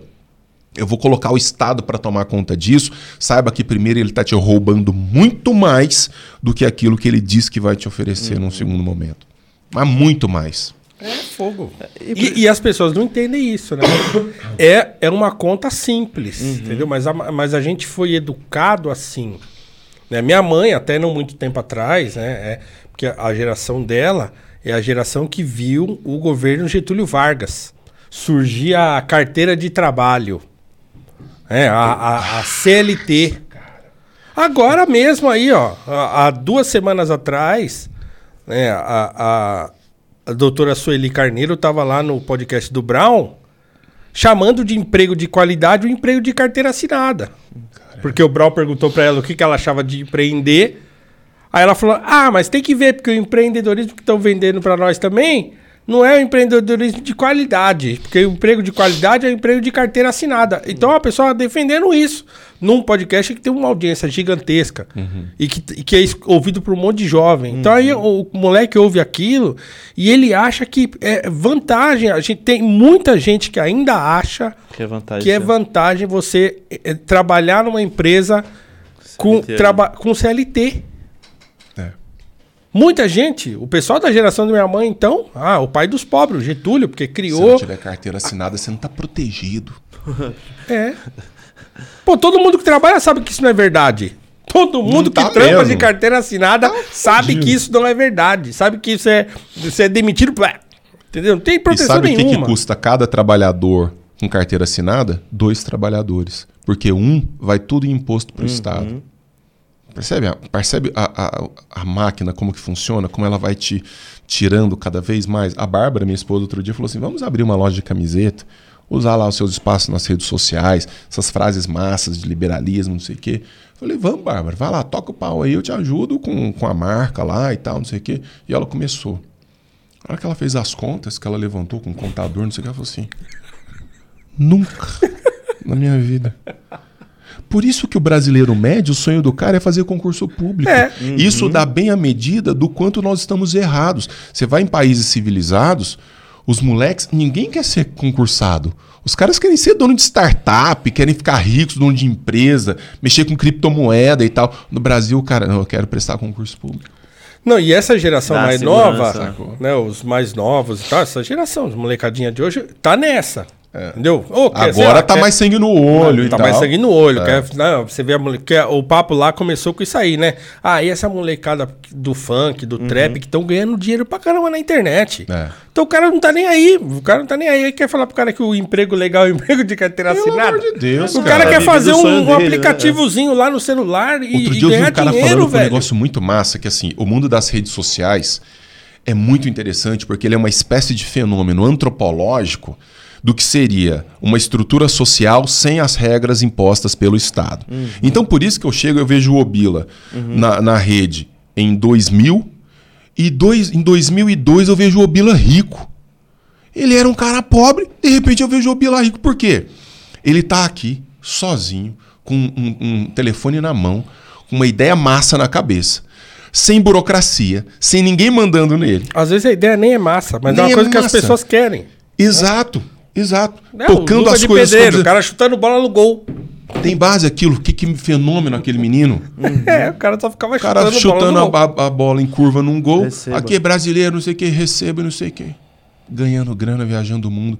Então, porque, porque o Estado não tá ali tomando Não dele tá o ali. que ele tá fazendo. entendeu? Agora já Então, tá, né? Mas agora- não tava. Agora já deve estar. Pô.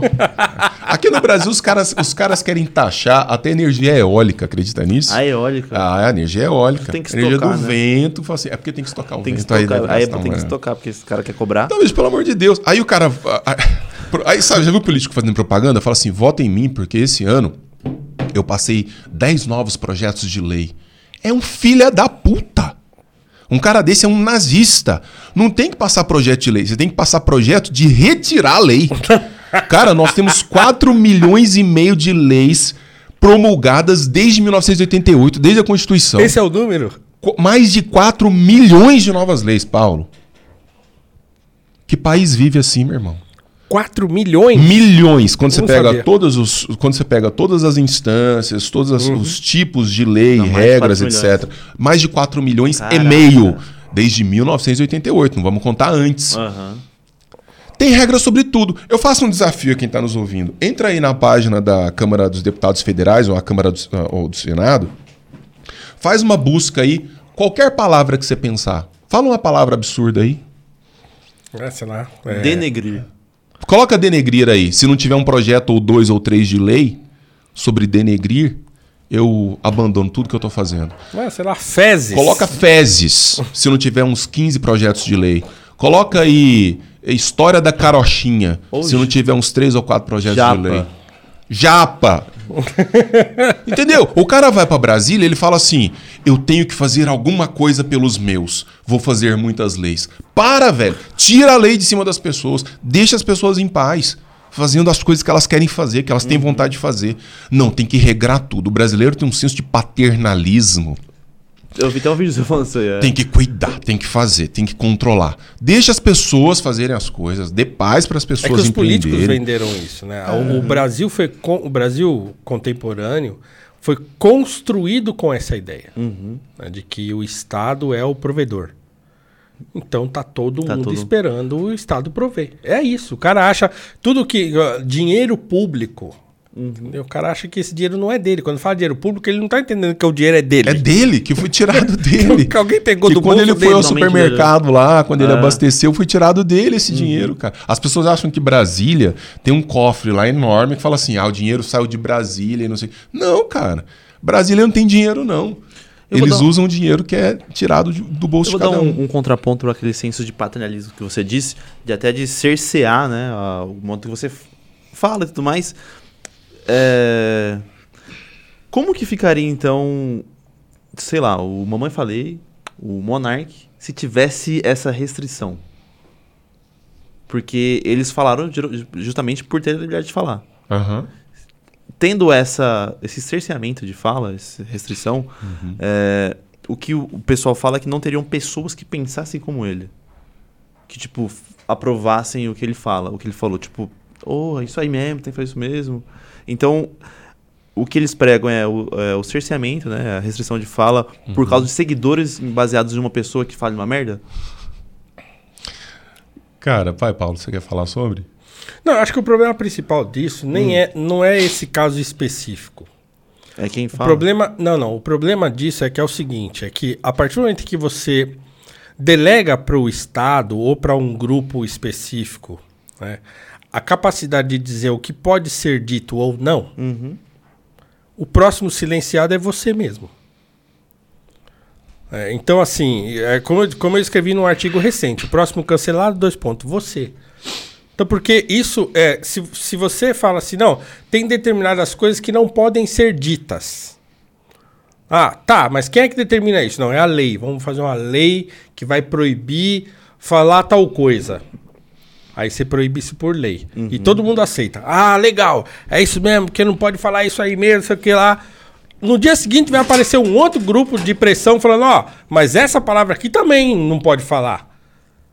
Não, então aí faz outra lei, aí proíbe mais uma palavra. Aí no outro dia vai aparecer um outro grupo falando, não, não, peraí, peraí, peraí, essa palavra aqui também não pode. E aí, vai- e assim vai. Vai se fechando um círculo. É E aí, cara, quando você vê, frase? você tá assim, ó. hum, hum, Alguém hum, já. hum, é, hum, não tem. você não Você não pode falar nada. Esse é o problema. Alguém já disse essa frase que quando você dá muito poder a pessoas com base naquilo que elas sentem, tudo que elas passam a fazer na vida é sentir alguma coisa que justifique dar a elas mais e mais poder. O grande problema da questão da liberdade de expressão é que eu fico à mercê do modo como você recebe algo que eu Ah, falo. Foi da Bárbara aquele dia, lembra? Não foi? Foi. Ah, aquela brincadeira. A Bárbara tava aqui da outra vez que eu vim, a minha esposa. Eu, o Bila foi fazer uma brincadeira e tal. Ela falou assim: Ah, você tá me chamando de feia e não sei o quê. Brincou com isso, né? É, mas imagina, Bila, o, que que, eu- o, que, que, eu o que, que pode sair da minha boca que pode te ofender? Um punhado de coisa. Especialmente coisas que eu nunca imaginei que pudessem te ofender. E por conta disso eu tenho que ser proibido de falar. Então, o, o erro deles, então, foi o pedido de desculpas? Total. Total. Você não pede desculpas por uma, a não ser por uma coisa que você efetivamente se arrependa e que você veja ali algo que possa ser melhorado, ou algo que possa ser aperfeiçoado, ou um arrependimento sincero da sua parte. Mas pedir desculpas por força de apelo social, por pressão social, eu, digo, eu digo sempre que homens livres são incanceláveis.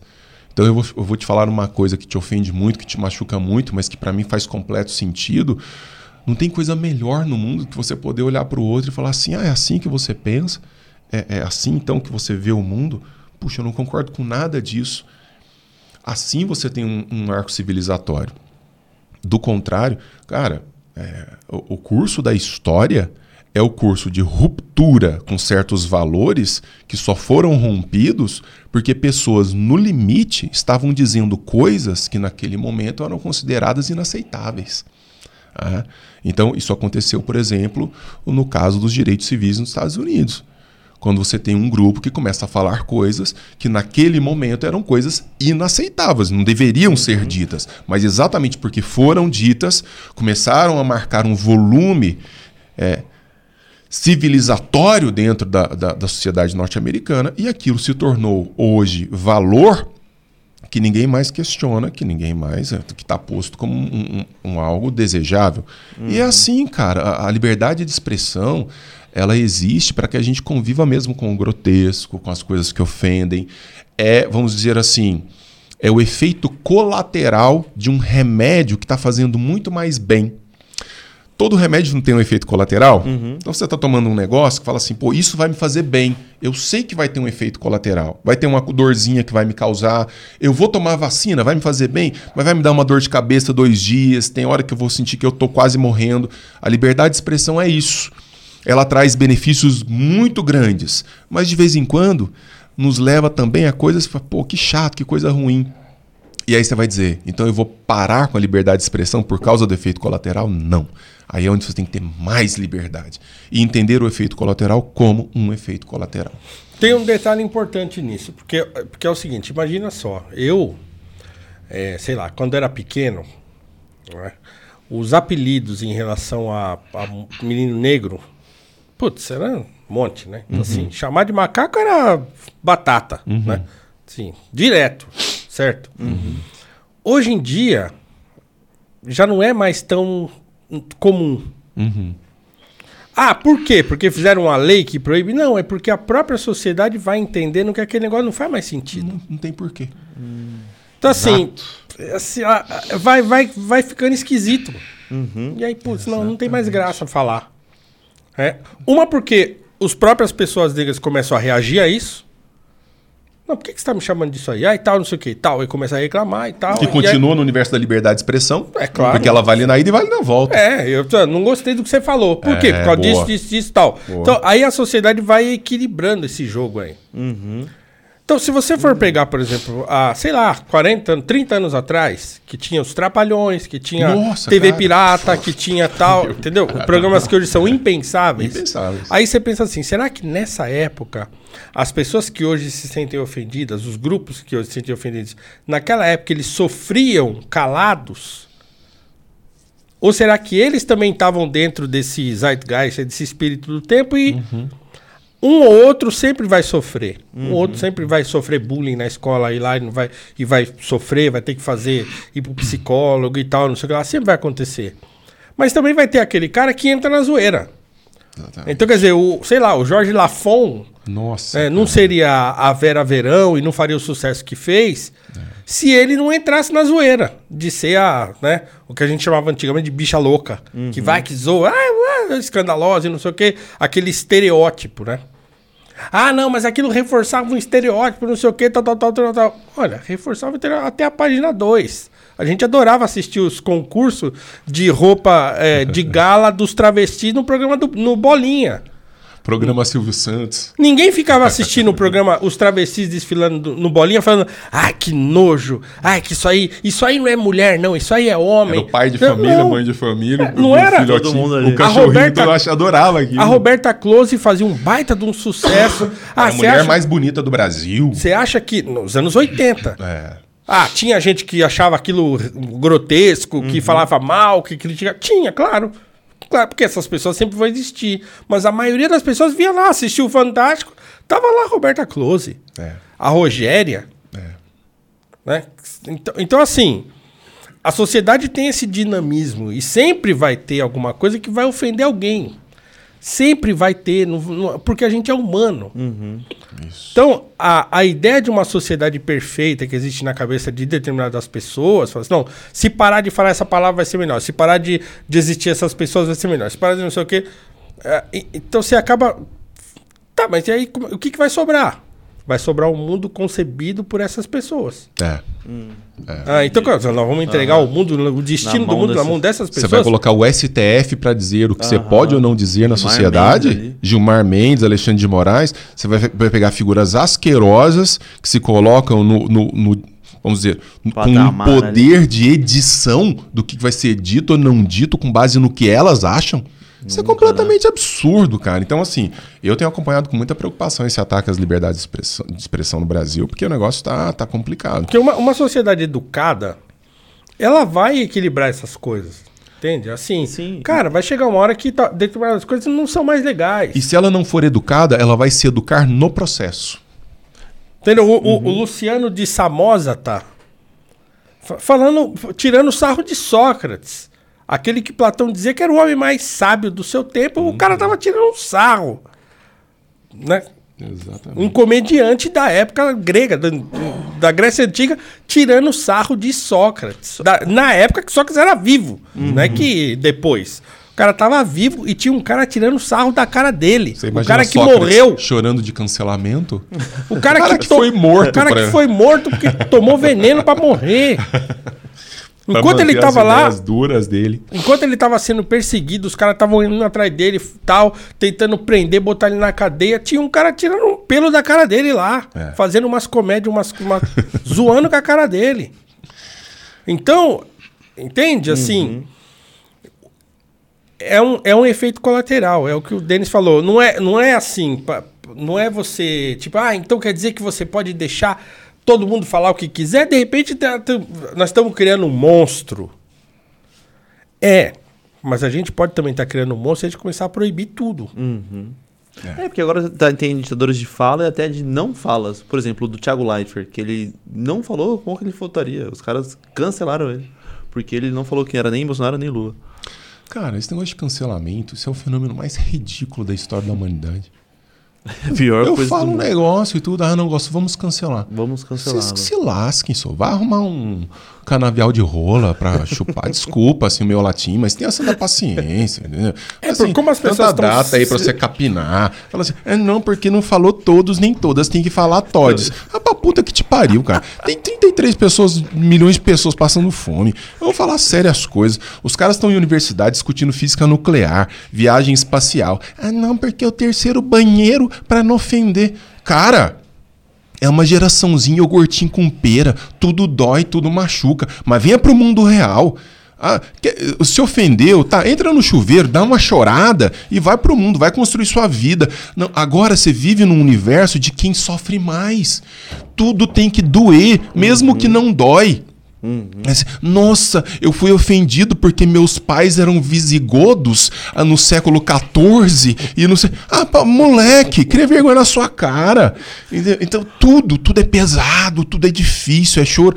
E eu tenho que ir embora. Eu tenho que ir embora. eu vou deixar você continuando aí com o Obila. Nunca mais eu vou embora. isso, é nóis. Dá um abraço aqui. I love you, baby. É nóis, mano. Falem o que vocês quiserem, não deixe as pessoas Não, agora censurarem vamos falar de você, coisas. claro. Vamos falar de você. Mas E de todos que estão ouvindo a gente. É, não falem das, do- do- da minha sexualidade, não, porque eu, É? eu fico. Para. né? Para de... Ah, para. Dia Aquele- dos namorados hoje. Que Aquele, Ah, é a- aquele abraço que vocês me deram aqui antes, minha bunda encheu de água. Ah, não diga isso. Que...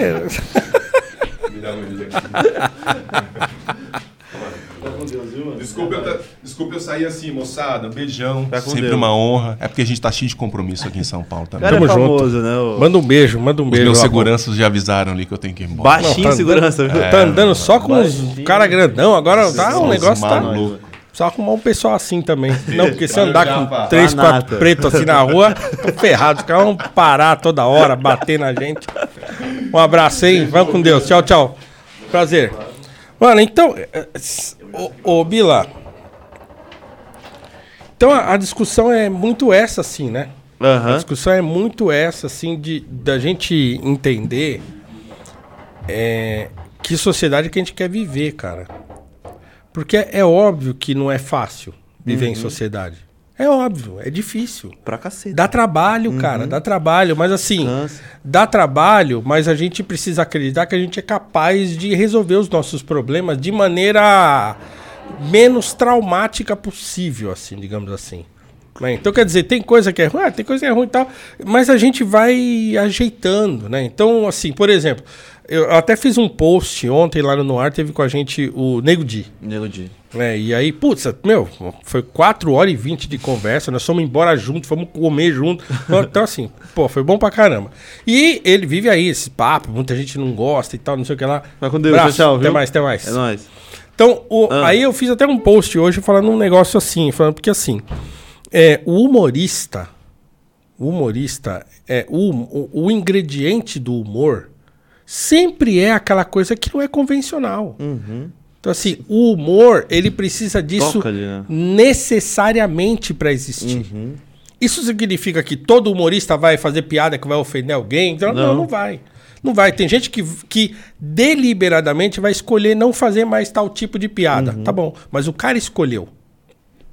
Ou, por exemplo, a sociedade passa a não gostar mais daquela piada. Aí não vai mais no show do cara. Pronto. Aí o cara tem que mudar. A gente tava falando, livre mercado. O cara, putz, ninguém vem mais no meu show. Ah, não, porque você tá contando aquelas piadas que ninguém quer ouvir mais. Ah, então o cara muda. É pior que é verdade. Eu lembro na época que o. Eu sou de Suzano, né? Então teve a época do massacre em Suzano. E aí o Di Lopes fez uma piada. Logo em sequência. Nossa, aquilo ali pegou em quem viveu mesmo de uma forma. Eu falei que eu nunca senti essa, essa, essa dor assim de. Oh, como o cara brincou com isso, tá ligado? O cara teve coragem de brincar com esse negócio aí. E aí eu falei, meu Deus. Mas aí. Vem a liberdade de expressão também.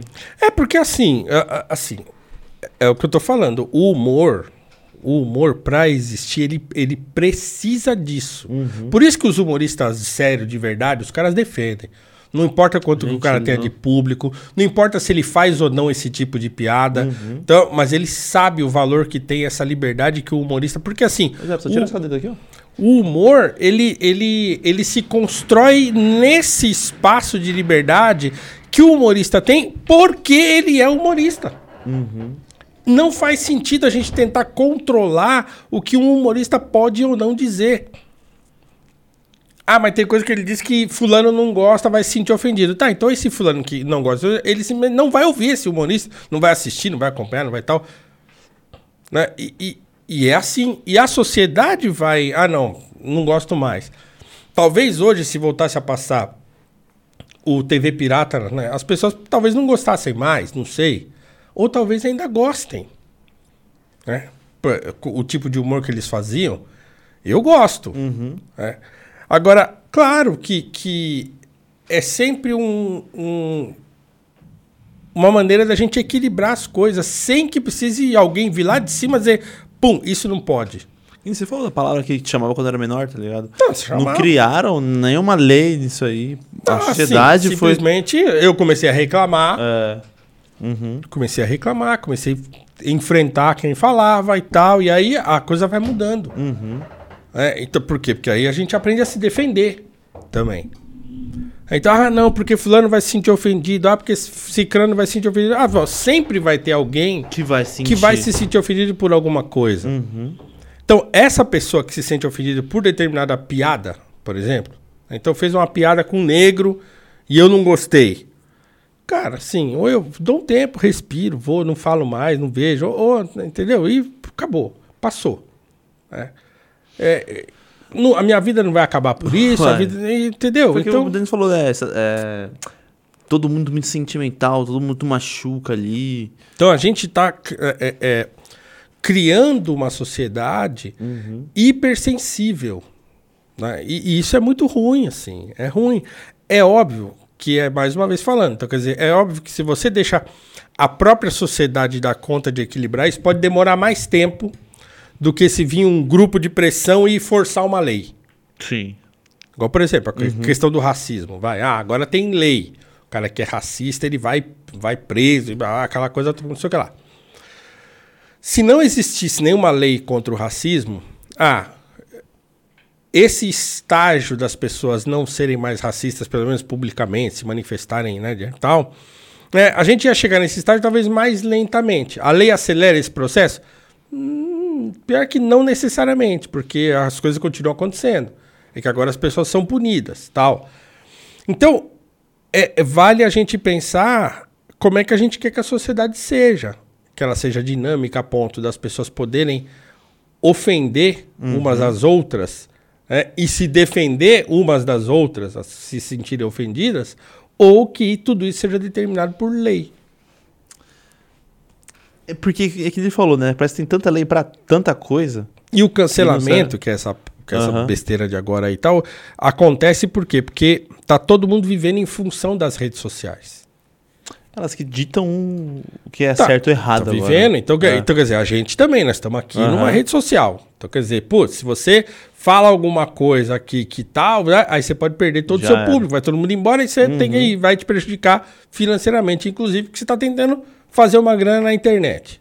É, Então, as pessoas passaram a depender muito de rede social. E, e da, e parece que da. Aí até me fugiu a palavra. Da, daquela, do público achar certo ou não. Tipo, agradar o público ali toda hora. É, Tipo, viver a mercê de ficar sempre agradando E nem público. agradar o público, né? Porque assim, tipo, igual, igual o Nego Di comentou ontem, ele falou assim, não, porque é o seguinte, se, se, eu, se eu entrar nessa onda de que eu não posso fazer o tipo de humor que eu faço, porque as pessoas que não gostam de mim não gostam do tipo de humor que eu faço, eu paro de fazer o humor que eu faço, aí aquelas pessoas que não gostam de mim não vão passar a gostar. É, pior. E, e aí eu vou Não. perder o público que eu tenho hoje. Então, quer dizer, eu vou ficar sem nada.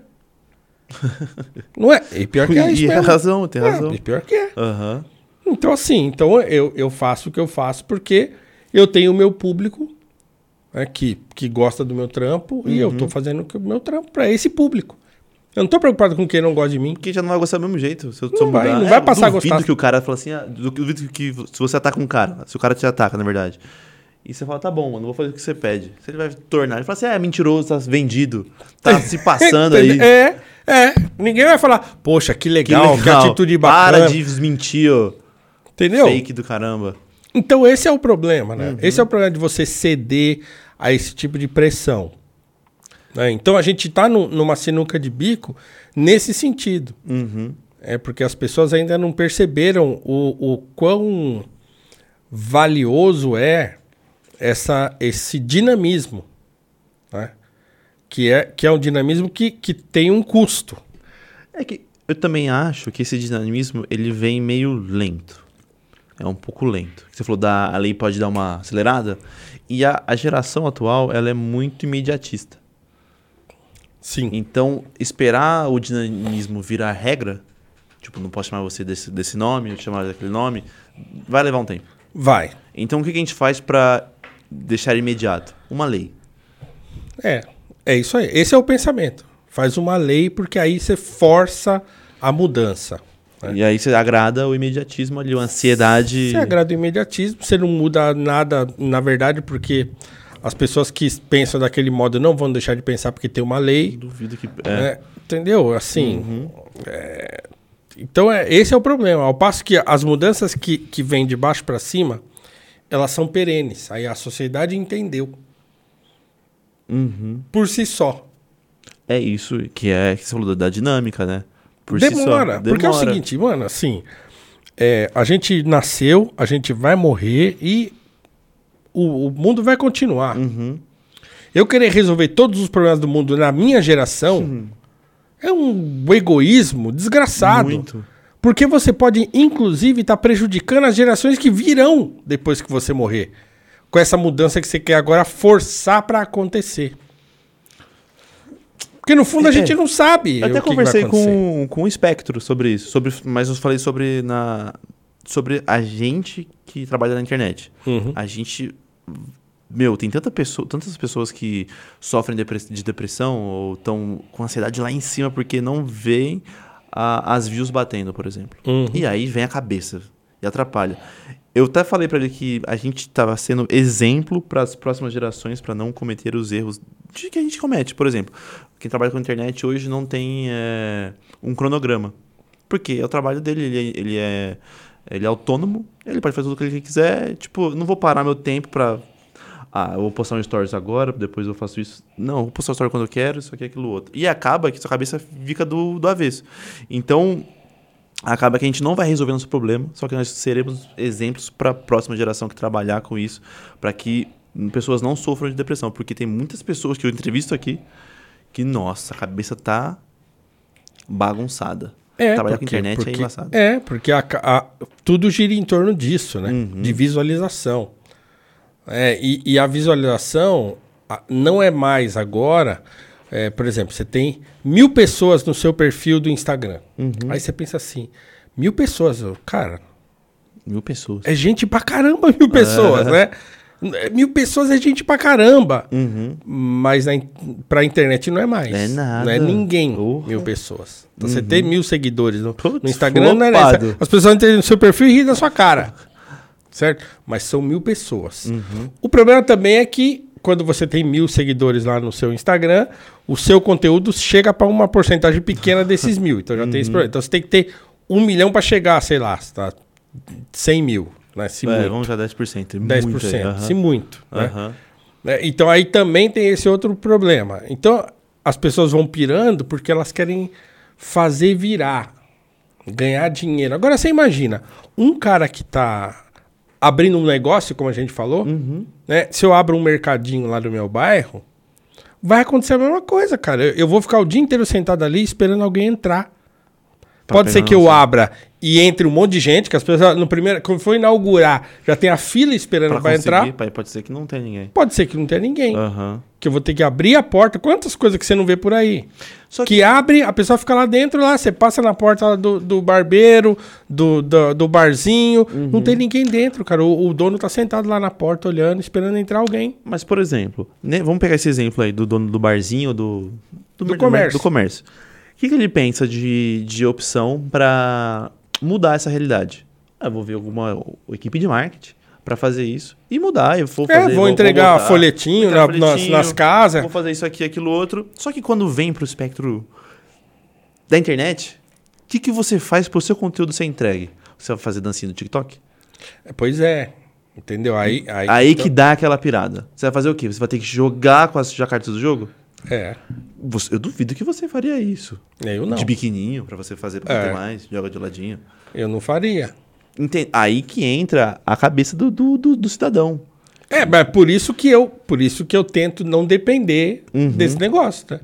É, então. então, É assim, difícil, é- então, se- se eu falar, eu vou ganhar dinheiro com a internet, eu sei que eu vou ter que me submeter a isso. Fazer É, um uma negócio- hora ou é. outra eu vou ter que fazer um negócio que eu não quero fazer. Tamo quase, viu, Cara, Japa? sim, ó, não, mas Anota, veja, viu, Japa? eu, eu, aconteceu isso, não só comigo, mas eu tenho alguns amigos que a gente passou por esse processo assim, porque é o seguinte, então a gente é, é, a gente veio de um grupo grande de pessoas Uhum. que se relacionava ali publicamente, que ficou conhecido meio junto assim, é, por conta das ideias em relação à política e tal, e na internet Uhum. e tal, então eu acabei ficando relativamente conhecido por causa disso e não sei o que tal, tal. E aí apareceu, por exemplo, o fenômeno Bolsonaro. Uau, veio aquela onda, não sei o que e tal. E aí muita gente que a gente andava junto e tal, os caras foram, ah, entraram, Levados. meteram a prancha na onda e foram. Foram.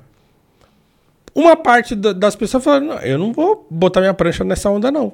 Eu fui um deles. Não, a minha prancha não vai aí não. E aí você começa a ver o cara que botou a prancha, que tá num, é, um- é uma onda, é uma onda que tá levando um monte de gente junto, aí o cara lança um curso, buf, explode, vende, ganha dinheiro, tal, sei lá, porque ele tá naquela lá. Uhum. E se você não tá, eu, eu por exemplo, tô nessa situação agora, porque eu sou um É cara... é, É, eu sou um cara, eu não sou de esquerda Uhum. E falo sobre questões de negritude, racismo e tal, não sei o que lá, mas eu não sou de esquerda. Então, quer dizer, Já, zero curso ali pra você conseguir vender. já me complicou um pouco a vida. Difícil pra vender, aham. Porque eu tô fora de um. De um, De um nicho ali, De um né? nicho, É. exatamente. Aham. Eu tô, tô correndo por fora desse nicho. né? Ah, eu sou um professor de filosofia, mas eu sou um preto da periferia, entendeu? Disputando com, sei lá, Leandro Carnal. tá, tá. Eu sou o cara de direita Uhum. que não é bolsonarista. que não tá nessa onda que veio e levou um monte de gente. Eu já cheguei a receber mensagem de gente falando assim: pô, eu comprei o seu curso. Esperando que. E não, não, eu comprei o seu curso. Pô, e agora você tá falando isso aí do Bolsonaro? O cara comprou um curso que não tem nada a ver com o Bolsonaro. Mas quando ele me, começou a me acompanhar lá em Ele 2014, achava- 15, Aham. não, porque o Bolsonaro nem existia. Uhum. Esse é o problema. Então, por exemplo, se eu entro no meu Facebook hoje, o meu Facebook tem lá X mil a- gente lá, amigo, entre aspas, né? Cara, eu tenho certeza, é que eu quase não uso, mas eu tenho certeza que 70% daquelas pessoas que estão lá, se não mais, dentro do meu hall de amigos no Facebook, são pessoas que são é, é, não só eleitores, mas apoiadores do, do, do Aham. Bolsonaro. Então, cara, assim, aconteceu. Aconteceu que aquele público que vinha se formando dentro de uma chamada direita ou nova direita brasileira foi varrida por essa onda. Quem não entrou na onda ficou no ostracismo.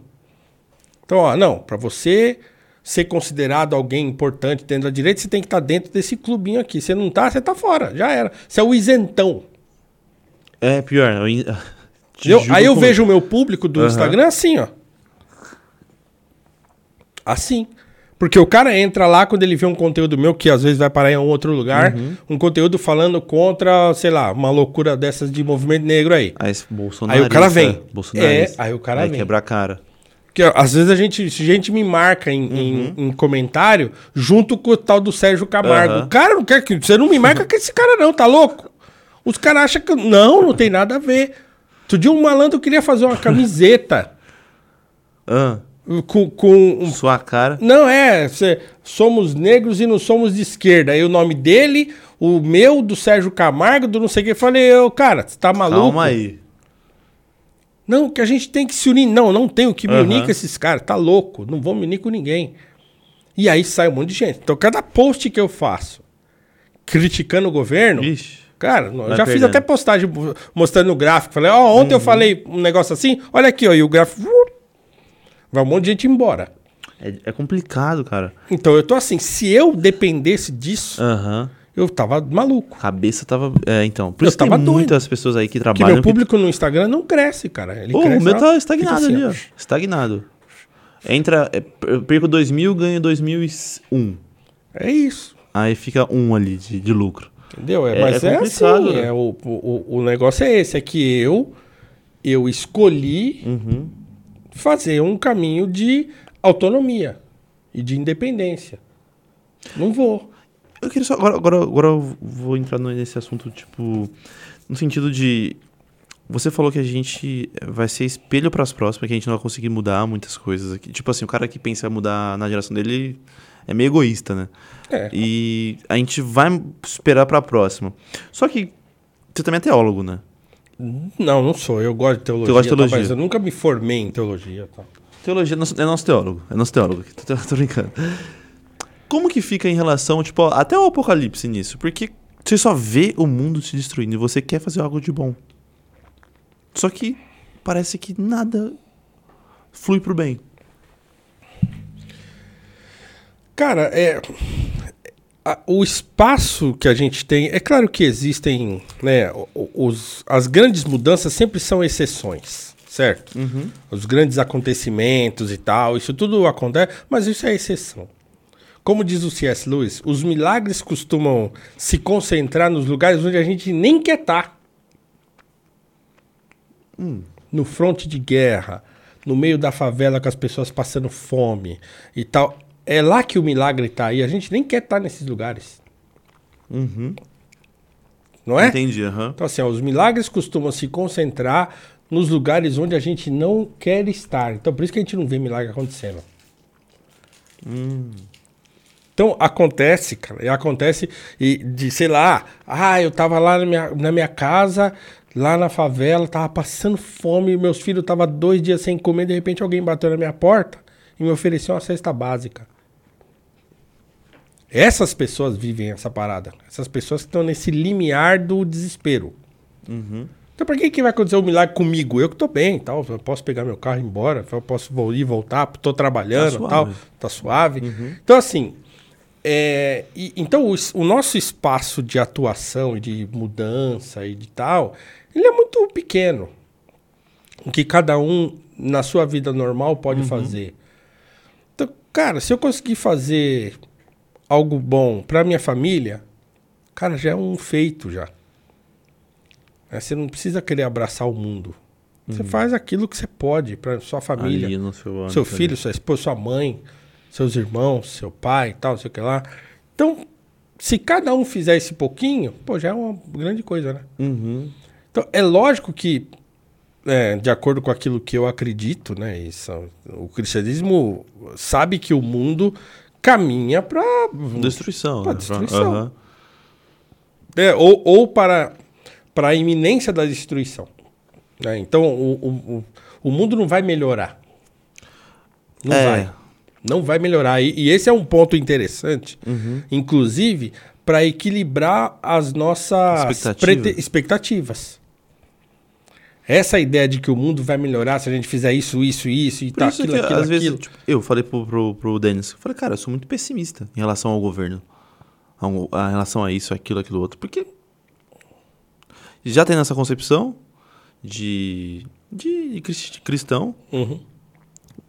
Não- aí você pode, talvez, cair até numa, tipo, desesperança, vai. Você fica, tipo, até doente da cabeça, porque fala, não vai mudar essa bosta aí.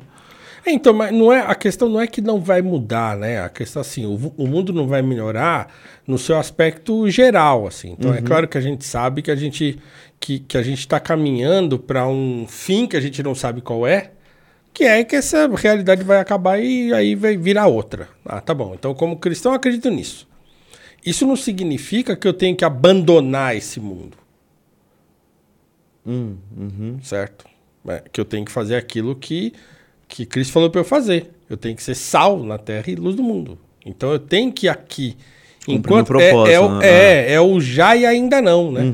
Eu tenho que viver o reino de Deus nesse mundo, Uhum. né?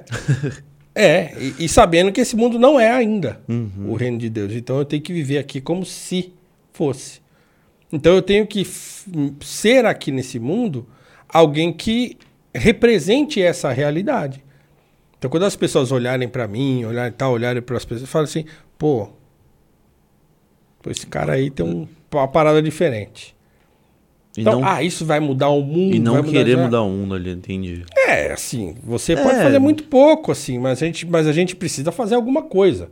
Não é só, ah, não vou fazer nada porque não tem jeito mesmo, então É, não vou fazer vai nada. acabar mesmo esse não, negócio? porque a gente ainda tá aqui, porque ainda tem pessoas sofrendo, porque ainda Uhum. tem gente que precisa de, de ajuda, de tal. Então, quer dizer, não é desistir do mundo porque esse mundo não tem jeito.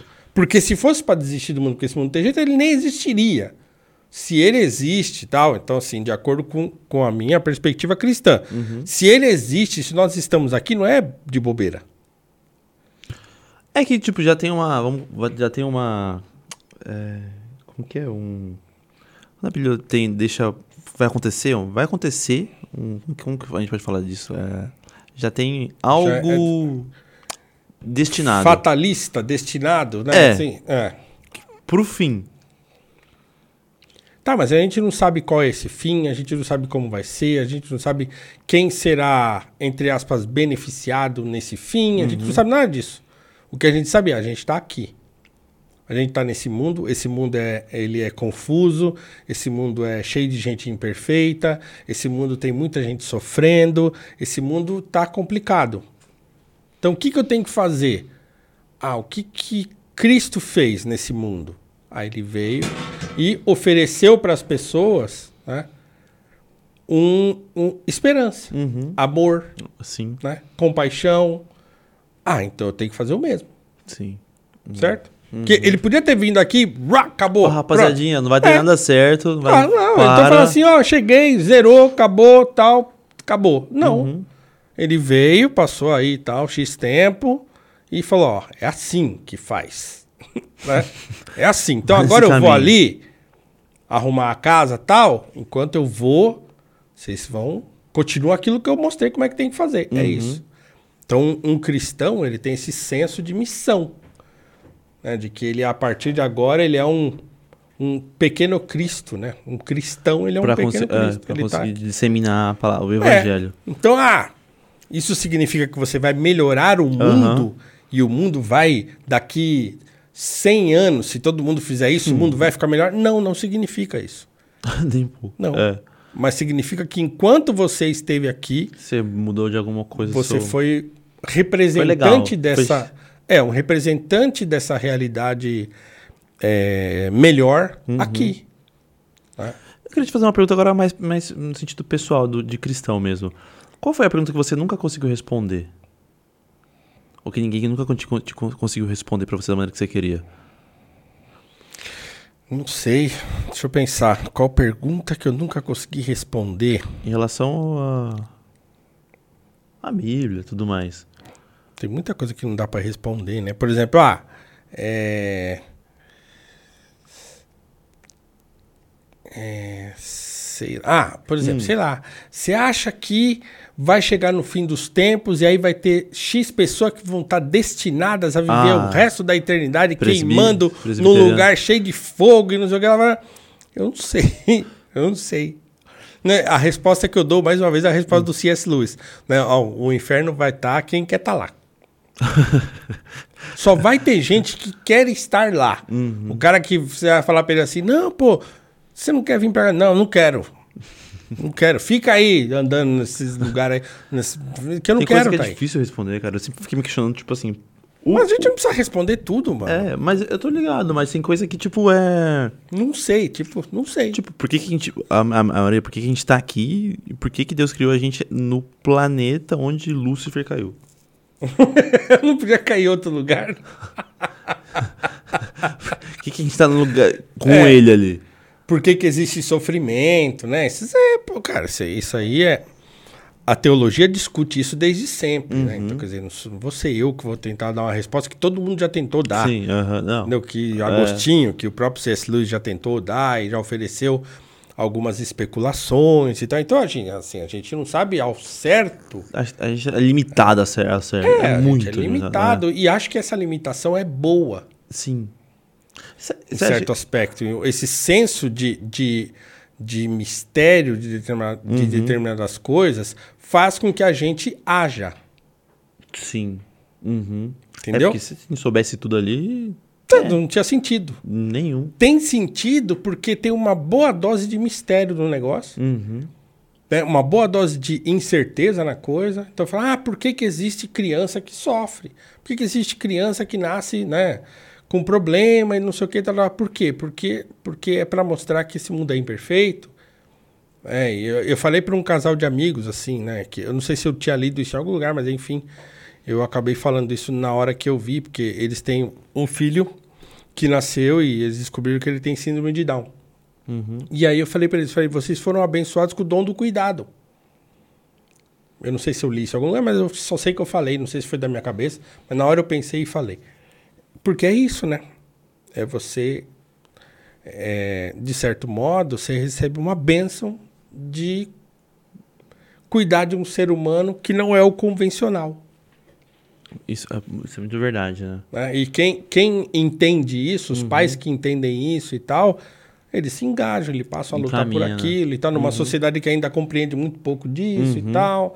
É, então, você imagina se nenhuma criança adoecesse, se nenhuma criança nascesse é, com um problema ou outro e tal, se todo mundo fosse é, Convencional, né? convencional, né? E seria, de certo modo, é, daria para nós uma certeza de algumas coisas que a gente não deve ter. Uhum.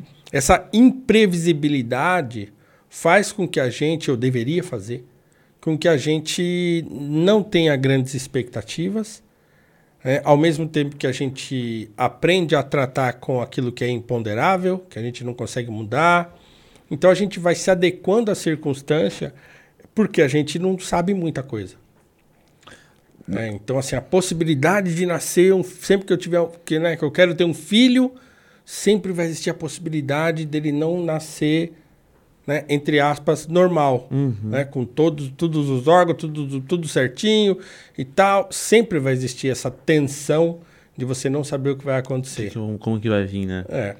Eu tava, eu tava estu- eh, le- vendo, né, assistindo também, lendo algumas coisas sobre.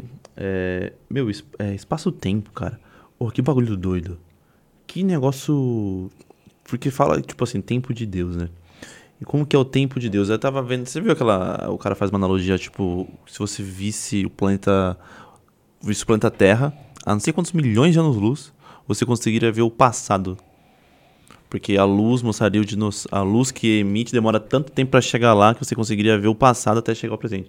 Tipo, quando você vê uma estrela passando, uma estrela, você tá vendo ela morta, porque ela a luz dela para chegar para cá quer dizer que ela morta. E aí o. Tava conversando com um cara aqui do UFC. É, o Minotauro, isso aqui, ó. Ele tomou um soco na luta, caiu, pum. Bateu a cabeça e acordou. Ele dormiu, ó, pum, acordou e já voltou pra luta, assim, meio. dor- meio. meio bambo, né? E ele falou que nesse meio tempo ele sonhou com a filha dele. Que pegou, sentou na cadeira, foi não sei aonde e voltou. Falei, cara, mas foi Essa assim, ó. uns segundos que ele caiu. Mas foi isso aqui, ó. Eu falei, que, que espera pra. Essa limitação é boa, mas dá pra gente uma. Que, que tempo que é esse, sabe? Que. Que. Que. que... Quem, né? Como, né? É, a questão do tempo é assim, né? O tempo cronológico Uhum. é uma invenção humana, né? A gente inventou isso. Hora, Aham. minuto, segundo, tá? A gente inventou isso, Uhum. né? Então, é, a gente, eu tava até conversando com alguém sobre isso, né? De, e a pessoa, ah, um aluno meu, um aluno, Aluno? meu da escola. É? Ele, falou, ele tava falando sobre isso, né? Aí veio esse papo do tempo. E aí o aluno me falou, ah, ele mostrou uma um experimento que os caras pegam dois relógios atômicos lá, Ah. de precisão, não sei o que lá, colocam os dois, acertam os dois, é, tal, é, pra sincronizadinho. Aí eles pegaram um deles e levaram pra cima do monte mais alto, não sei onde, e deixaram lá. E aí aquele relógio lá começou a atrasar. Porque o tempo correu diferente lá, Lá. no alto daquele morro. É muito doido. né? Caraca, é. Você... Eu não entendo nada disso. Eu queria Tô- muito entender isso aí. Tem É, alguma mas indicação é. de alguém que. Vou procurar alguém aí. Eu não sei, não entendo nada disso, nunca me preocupei com essa bagaça aí, porque também é uma piração. assim, Pira, né? Tem é. coisa pra caramba de estudo sobre esse negócio, a teoria da relatividade, essas coisas todas e tal, e assim, né? Eu, não, eu nem me meto com isso. Ah, eu queria entender. Eu já... Ô, Japa, você que é japa, tá ligado como que deve funcionar. Você deve saber tudo Você isso. né? sabe, você deve aumentar pra ouvir Então, você tem, aqui, ó. tem- Então, é assim, ó. É mais ou menos assim, ó. Pra não ficar confuso pra você, eu vou resumir. É, pra, pra ficar meio simples, colocando em, em termos simples. É, porque assim, tem, tem muita coisa, coisa de, de teorias atômicas e tal, e de. ah, eu não entendo nada disso. Não, não é uma coisa que eu, que eu me interesse, assim, né? Eu acho legal e tal, mas eu não me interesso, não. Mas é isso, assim, tem muita. A vida tem uma dose de mistério é, necessária Uhum. pra gente que é. que é. que a gente pode se tornar tão poderoso, né? Imagina, né? Uhum. se, se esse senso de poder que algumas pessoas tiveram e fizeram muito mal é o negócio do, do Thanos, né? É o negócio do Thanos. né? É o negócio do anel do Senhor dos Anéis. Que- Não, eu sou uma pessoa tão boa que se eu tivesse um anel do poder, Eu pô, eu ia resolver o problema do mundo.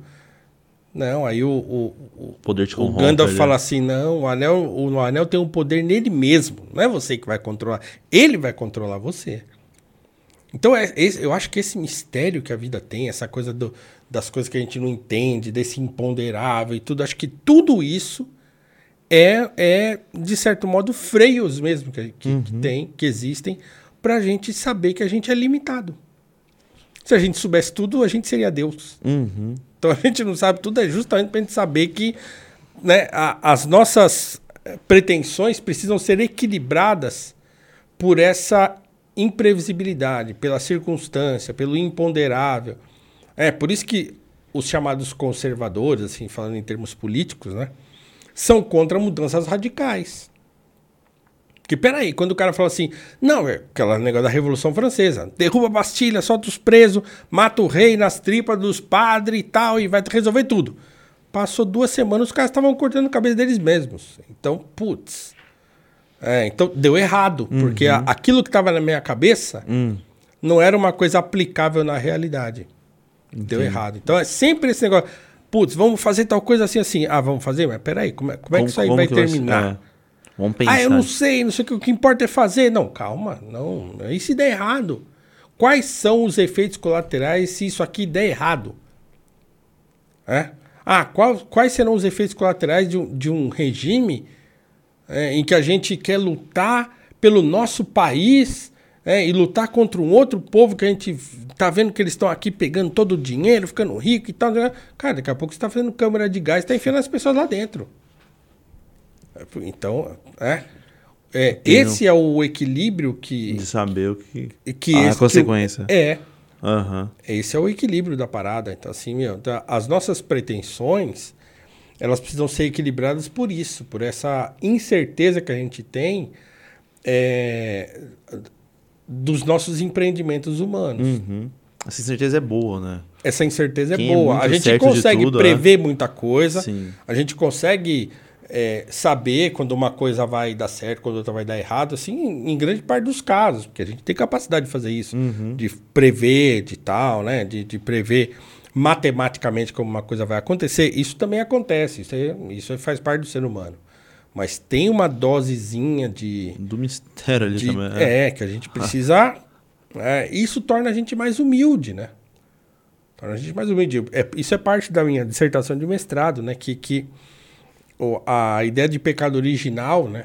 Nutriu o Ocidente dessa ideia de que, ó, não adianta você ir tentar dar passos muito largos, porque você é estragado, você pode fazer uma besteira. Então você tem que equilibrar um pouco a sua, as suas expectativas, porque você sabe que há uma grande chance daquilo que você está fazendo dar errado. Tá vendo, Japinha? Não liga pra ela mais, caramba. você já sabe, você já prevê muitas coisas, mano. Tá passando já, pô. Tá quase completando seis anos já, pô. Tá passando. Já, você já prevê muita coisa já. A gente tem que saber isso, né? Saber isso, que o mundo é imperfeito, o- Sim. os seres humanos são imperfeitos. É, a gente erra, pisa na bola. né? Imagina se todo mundo pensasse assim, Ah, a, a cultura do cancelamento não existiria, nem ferrando. certo? Uhum. Entendeu? Se a gente aprendesse o que é compaixão, Uhum. né? No sentido do, sei lá, do filho pródigo da Bíblia, né? Que o filho volta, Volta, e, o, e o né? outro malandro fala, ô, peraí, Como assim? zoou tudo, tal, não sei o que. Não, mas peraí, né? Uhum. O cara voltou, pô. Tava perdido, foi encontrado, tal. Então esse tipo de compaixão que a gente precisa ter. Isso não, não significa que a gente não precisa ter lei, que não precisa punir o criminoso, não precisa na- nada disso. É só Né? um pingo ali de, de coisinha ali. Mas que a gente tem que entender que, que assim, é, todo mundo comete erros, inclusive a gente. Uhum. né? E, e com a medida que eu meço, eu Seja serei medido. medido. Sim. As pessoas não entendem mais isso, cara. É impressionante como a internet não entende isso. Quanto É que assim, não adianta você achar que você vai conseguir escapar dessa tara que você tem por regrar a vida do outro. Não, não pense que isso não vai se voltar contra vai você. hora. muito, vai. Com certeza vai. Não tem como, porque, porque a própria história não mostra isso. Quantas vezes isso aconteceu? Pô, quantas vezes eu não falei assim? Foi, cara, um cara agiu dessa forma. Aí eu falei, e agir da mesma forma. Falei, ah, isso é pra aprender. Entendeu? nunca mais apontar o dedo. Acontece, é. acontece, acontece. muito com a gente. Por quê? Porque nós somos, de certo modo, seres limitados. Uhum. né? É, o, o, o Luiz tem um ensaio que ele chama de transposição, que ele está tentando interpretar esse fenômeno do eh, falar em línguas. Hum, O quanto. Por que, que isso parece com a histeria? Com, com gente doida. O próprio apóstolo Paulo fala, né? Ah, se as pessoas de fora verem as pessoas aqui falando em língua, vão achar que a gente é maluco. E aí o Luiz fala um negócio interessante, é um ensaio muito interessante. Ele fala, isso acontece por quê? Porque a gente é, é limitado. As nossa, a- o nosso corpo limita as nossas eh, reações. Por isso que a gente chora quando tá triste, mas também chora quando tá rindo uhum. né? Chorei de rir. E chora mesmo, mas a gente Pior ri é. de chorar.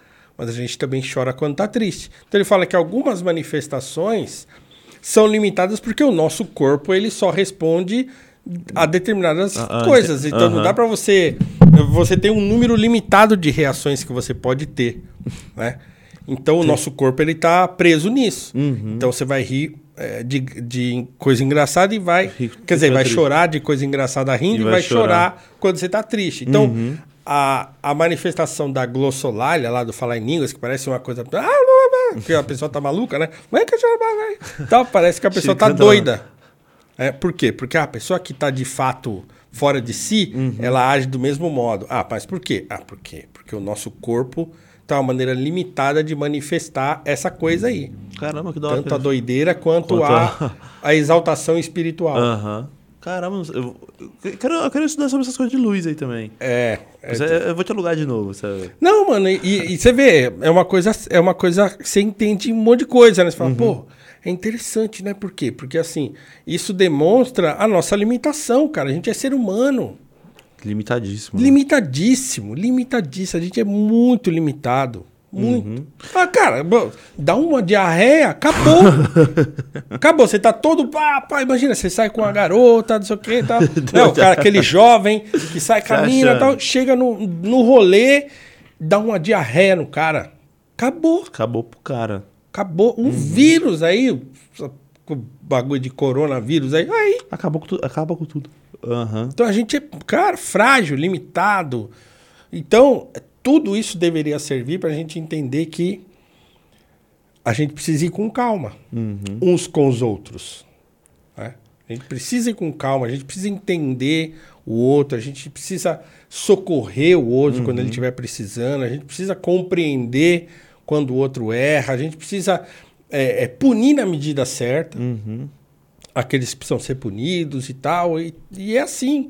Né? A sociedade se, se, se constrói dentro desse espaço de equilíbrio e de compreensão que a internet não proporciona, porque não é um lugar real, como diz o David Chappelle.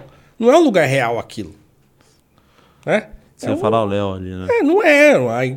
O Twitter não é um lugar real, é um espaço virtual em que as pessoas estão lá fazendo um papel virtual. Por isso que as pessoas, muita gente, os canceladores, já, no cara não tem foto de perfil, ele põe foto de outra coisa, põe um desenho, coisa, entendeu? Porque então aquilo ali não é a pessoa. É, é outra coisa, né? É outra, porque o cara que foi preso, que, que fez ataque racista lá, um dos jogadores do Corinthians, Hum, né? Aham. Você viu o moleque que foi preso? Cara, era aquele moleque que na escola a gente Não. dava um Pedala pedala, Robinho. Robinho, tapa na ca- cabeça do moleque. Não precisa falar merda. Que o cara tá lá na internet, é porque, não, porque Corinthians é o crime. O cara meteu essa. Não, porque aqui é favela. É, pô, você viu já? Não, porque aqui é favela, porque Corinthians é o crime e tal. Aí você vai ver o moleque que foi preso. Esse moleque nunca deve ter saído da casa Nossa. dele. Joga Então- lá o dia inteiro. Então a internet é isso. E, é, e, é um- e é uma pena que as pessoas estejam sendo enredadas pela internet sem perceber isso. Né? Sem perceber. Fala, Vai não, só indo." cara, isso aí não é um lugar real. Você está viajando, você está achando que você vai mudar o mundo aí, gritando na internet.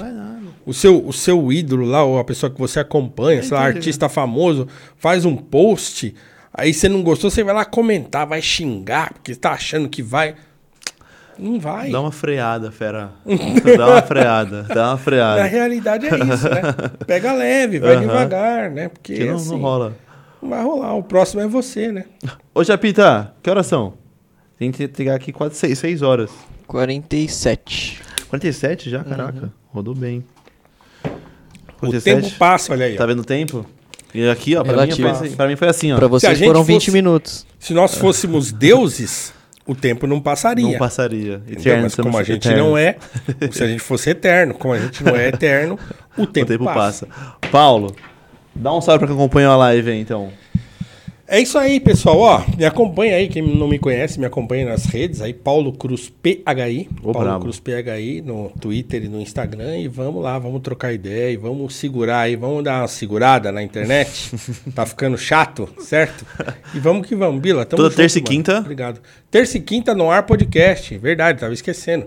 No Ar Podcast, aí você encontra aí no, no, no YouTube. Então é Noir, é Noir, que é negro em francês.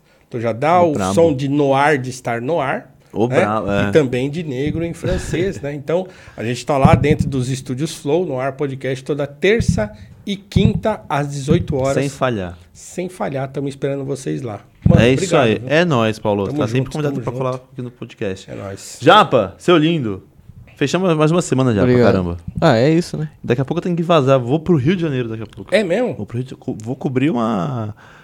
um evento mundial Pô, da de- da FMS Urban Roosters. Tô com vocês, hein? Fazer uma live pra vocês Da lá. e eu vamos vou pra vamos. casa, ó, ficar cobertinho, Ó, botar uma gostoso. série pra ver com a esposa e já era. E mais tarde E já era. Já era. Então, Japa, fechamos, Japa? Fechamos, só queria deixar um- uma mensagem aqui. Que é aniversário do, de um dos moleques que tá sempre no chat aí. Deixar os é? parabéns. Calil. Ca- Calil. Ah, ele tava ontem lá, não tava? Não, ele tá todo dia. Tava antes de ontem. Salve, Calil. Quantos anos? Ele falou? Não sei, mas é aniversário dele. Só Parabéns pro Calil, o bravo. Parabéns, irmão. Me deu um salve lá no, no Insta, eu lembro. Salve, Calil, bravo. Parabéns, irmão. Deus te abençoe sempre. É isso. Cada dado, Japa? É isso, recado dado. Então é isso, japonês. Fechou. Fechamos, tamo offline. Abraço. Até segunda-feira. É nóis. tem que cuidar da dog. É. vamos que vamos.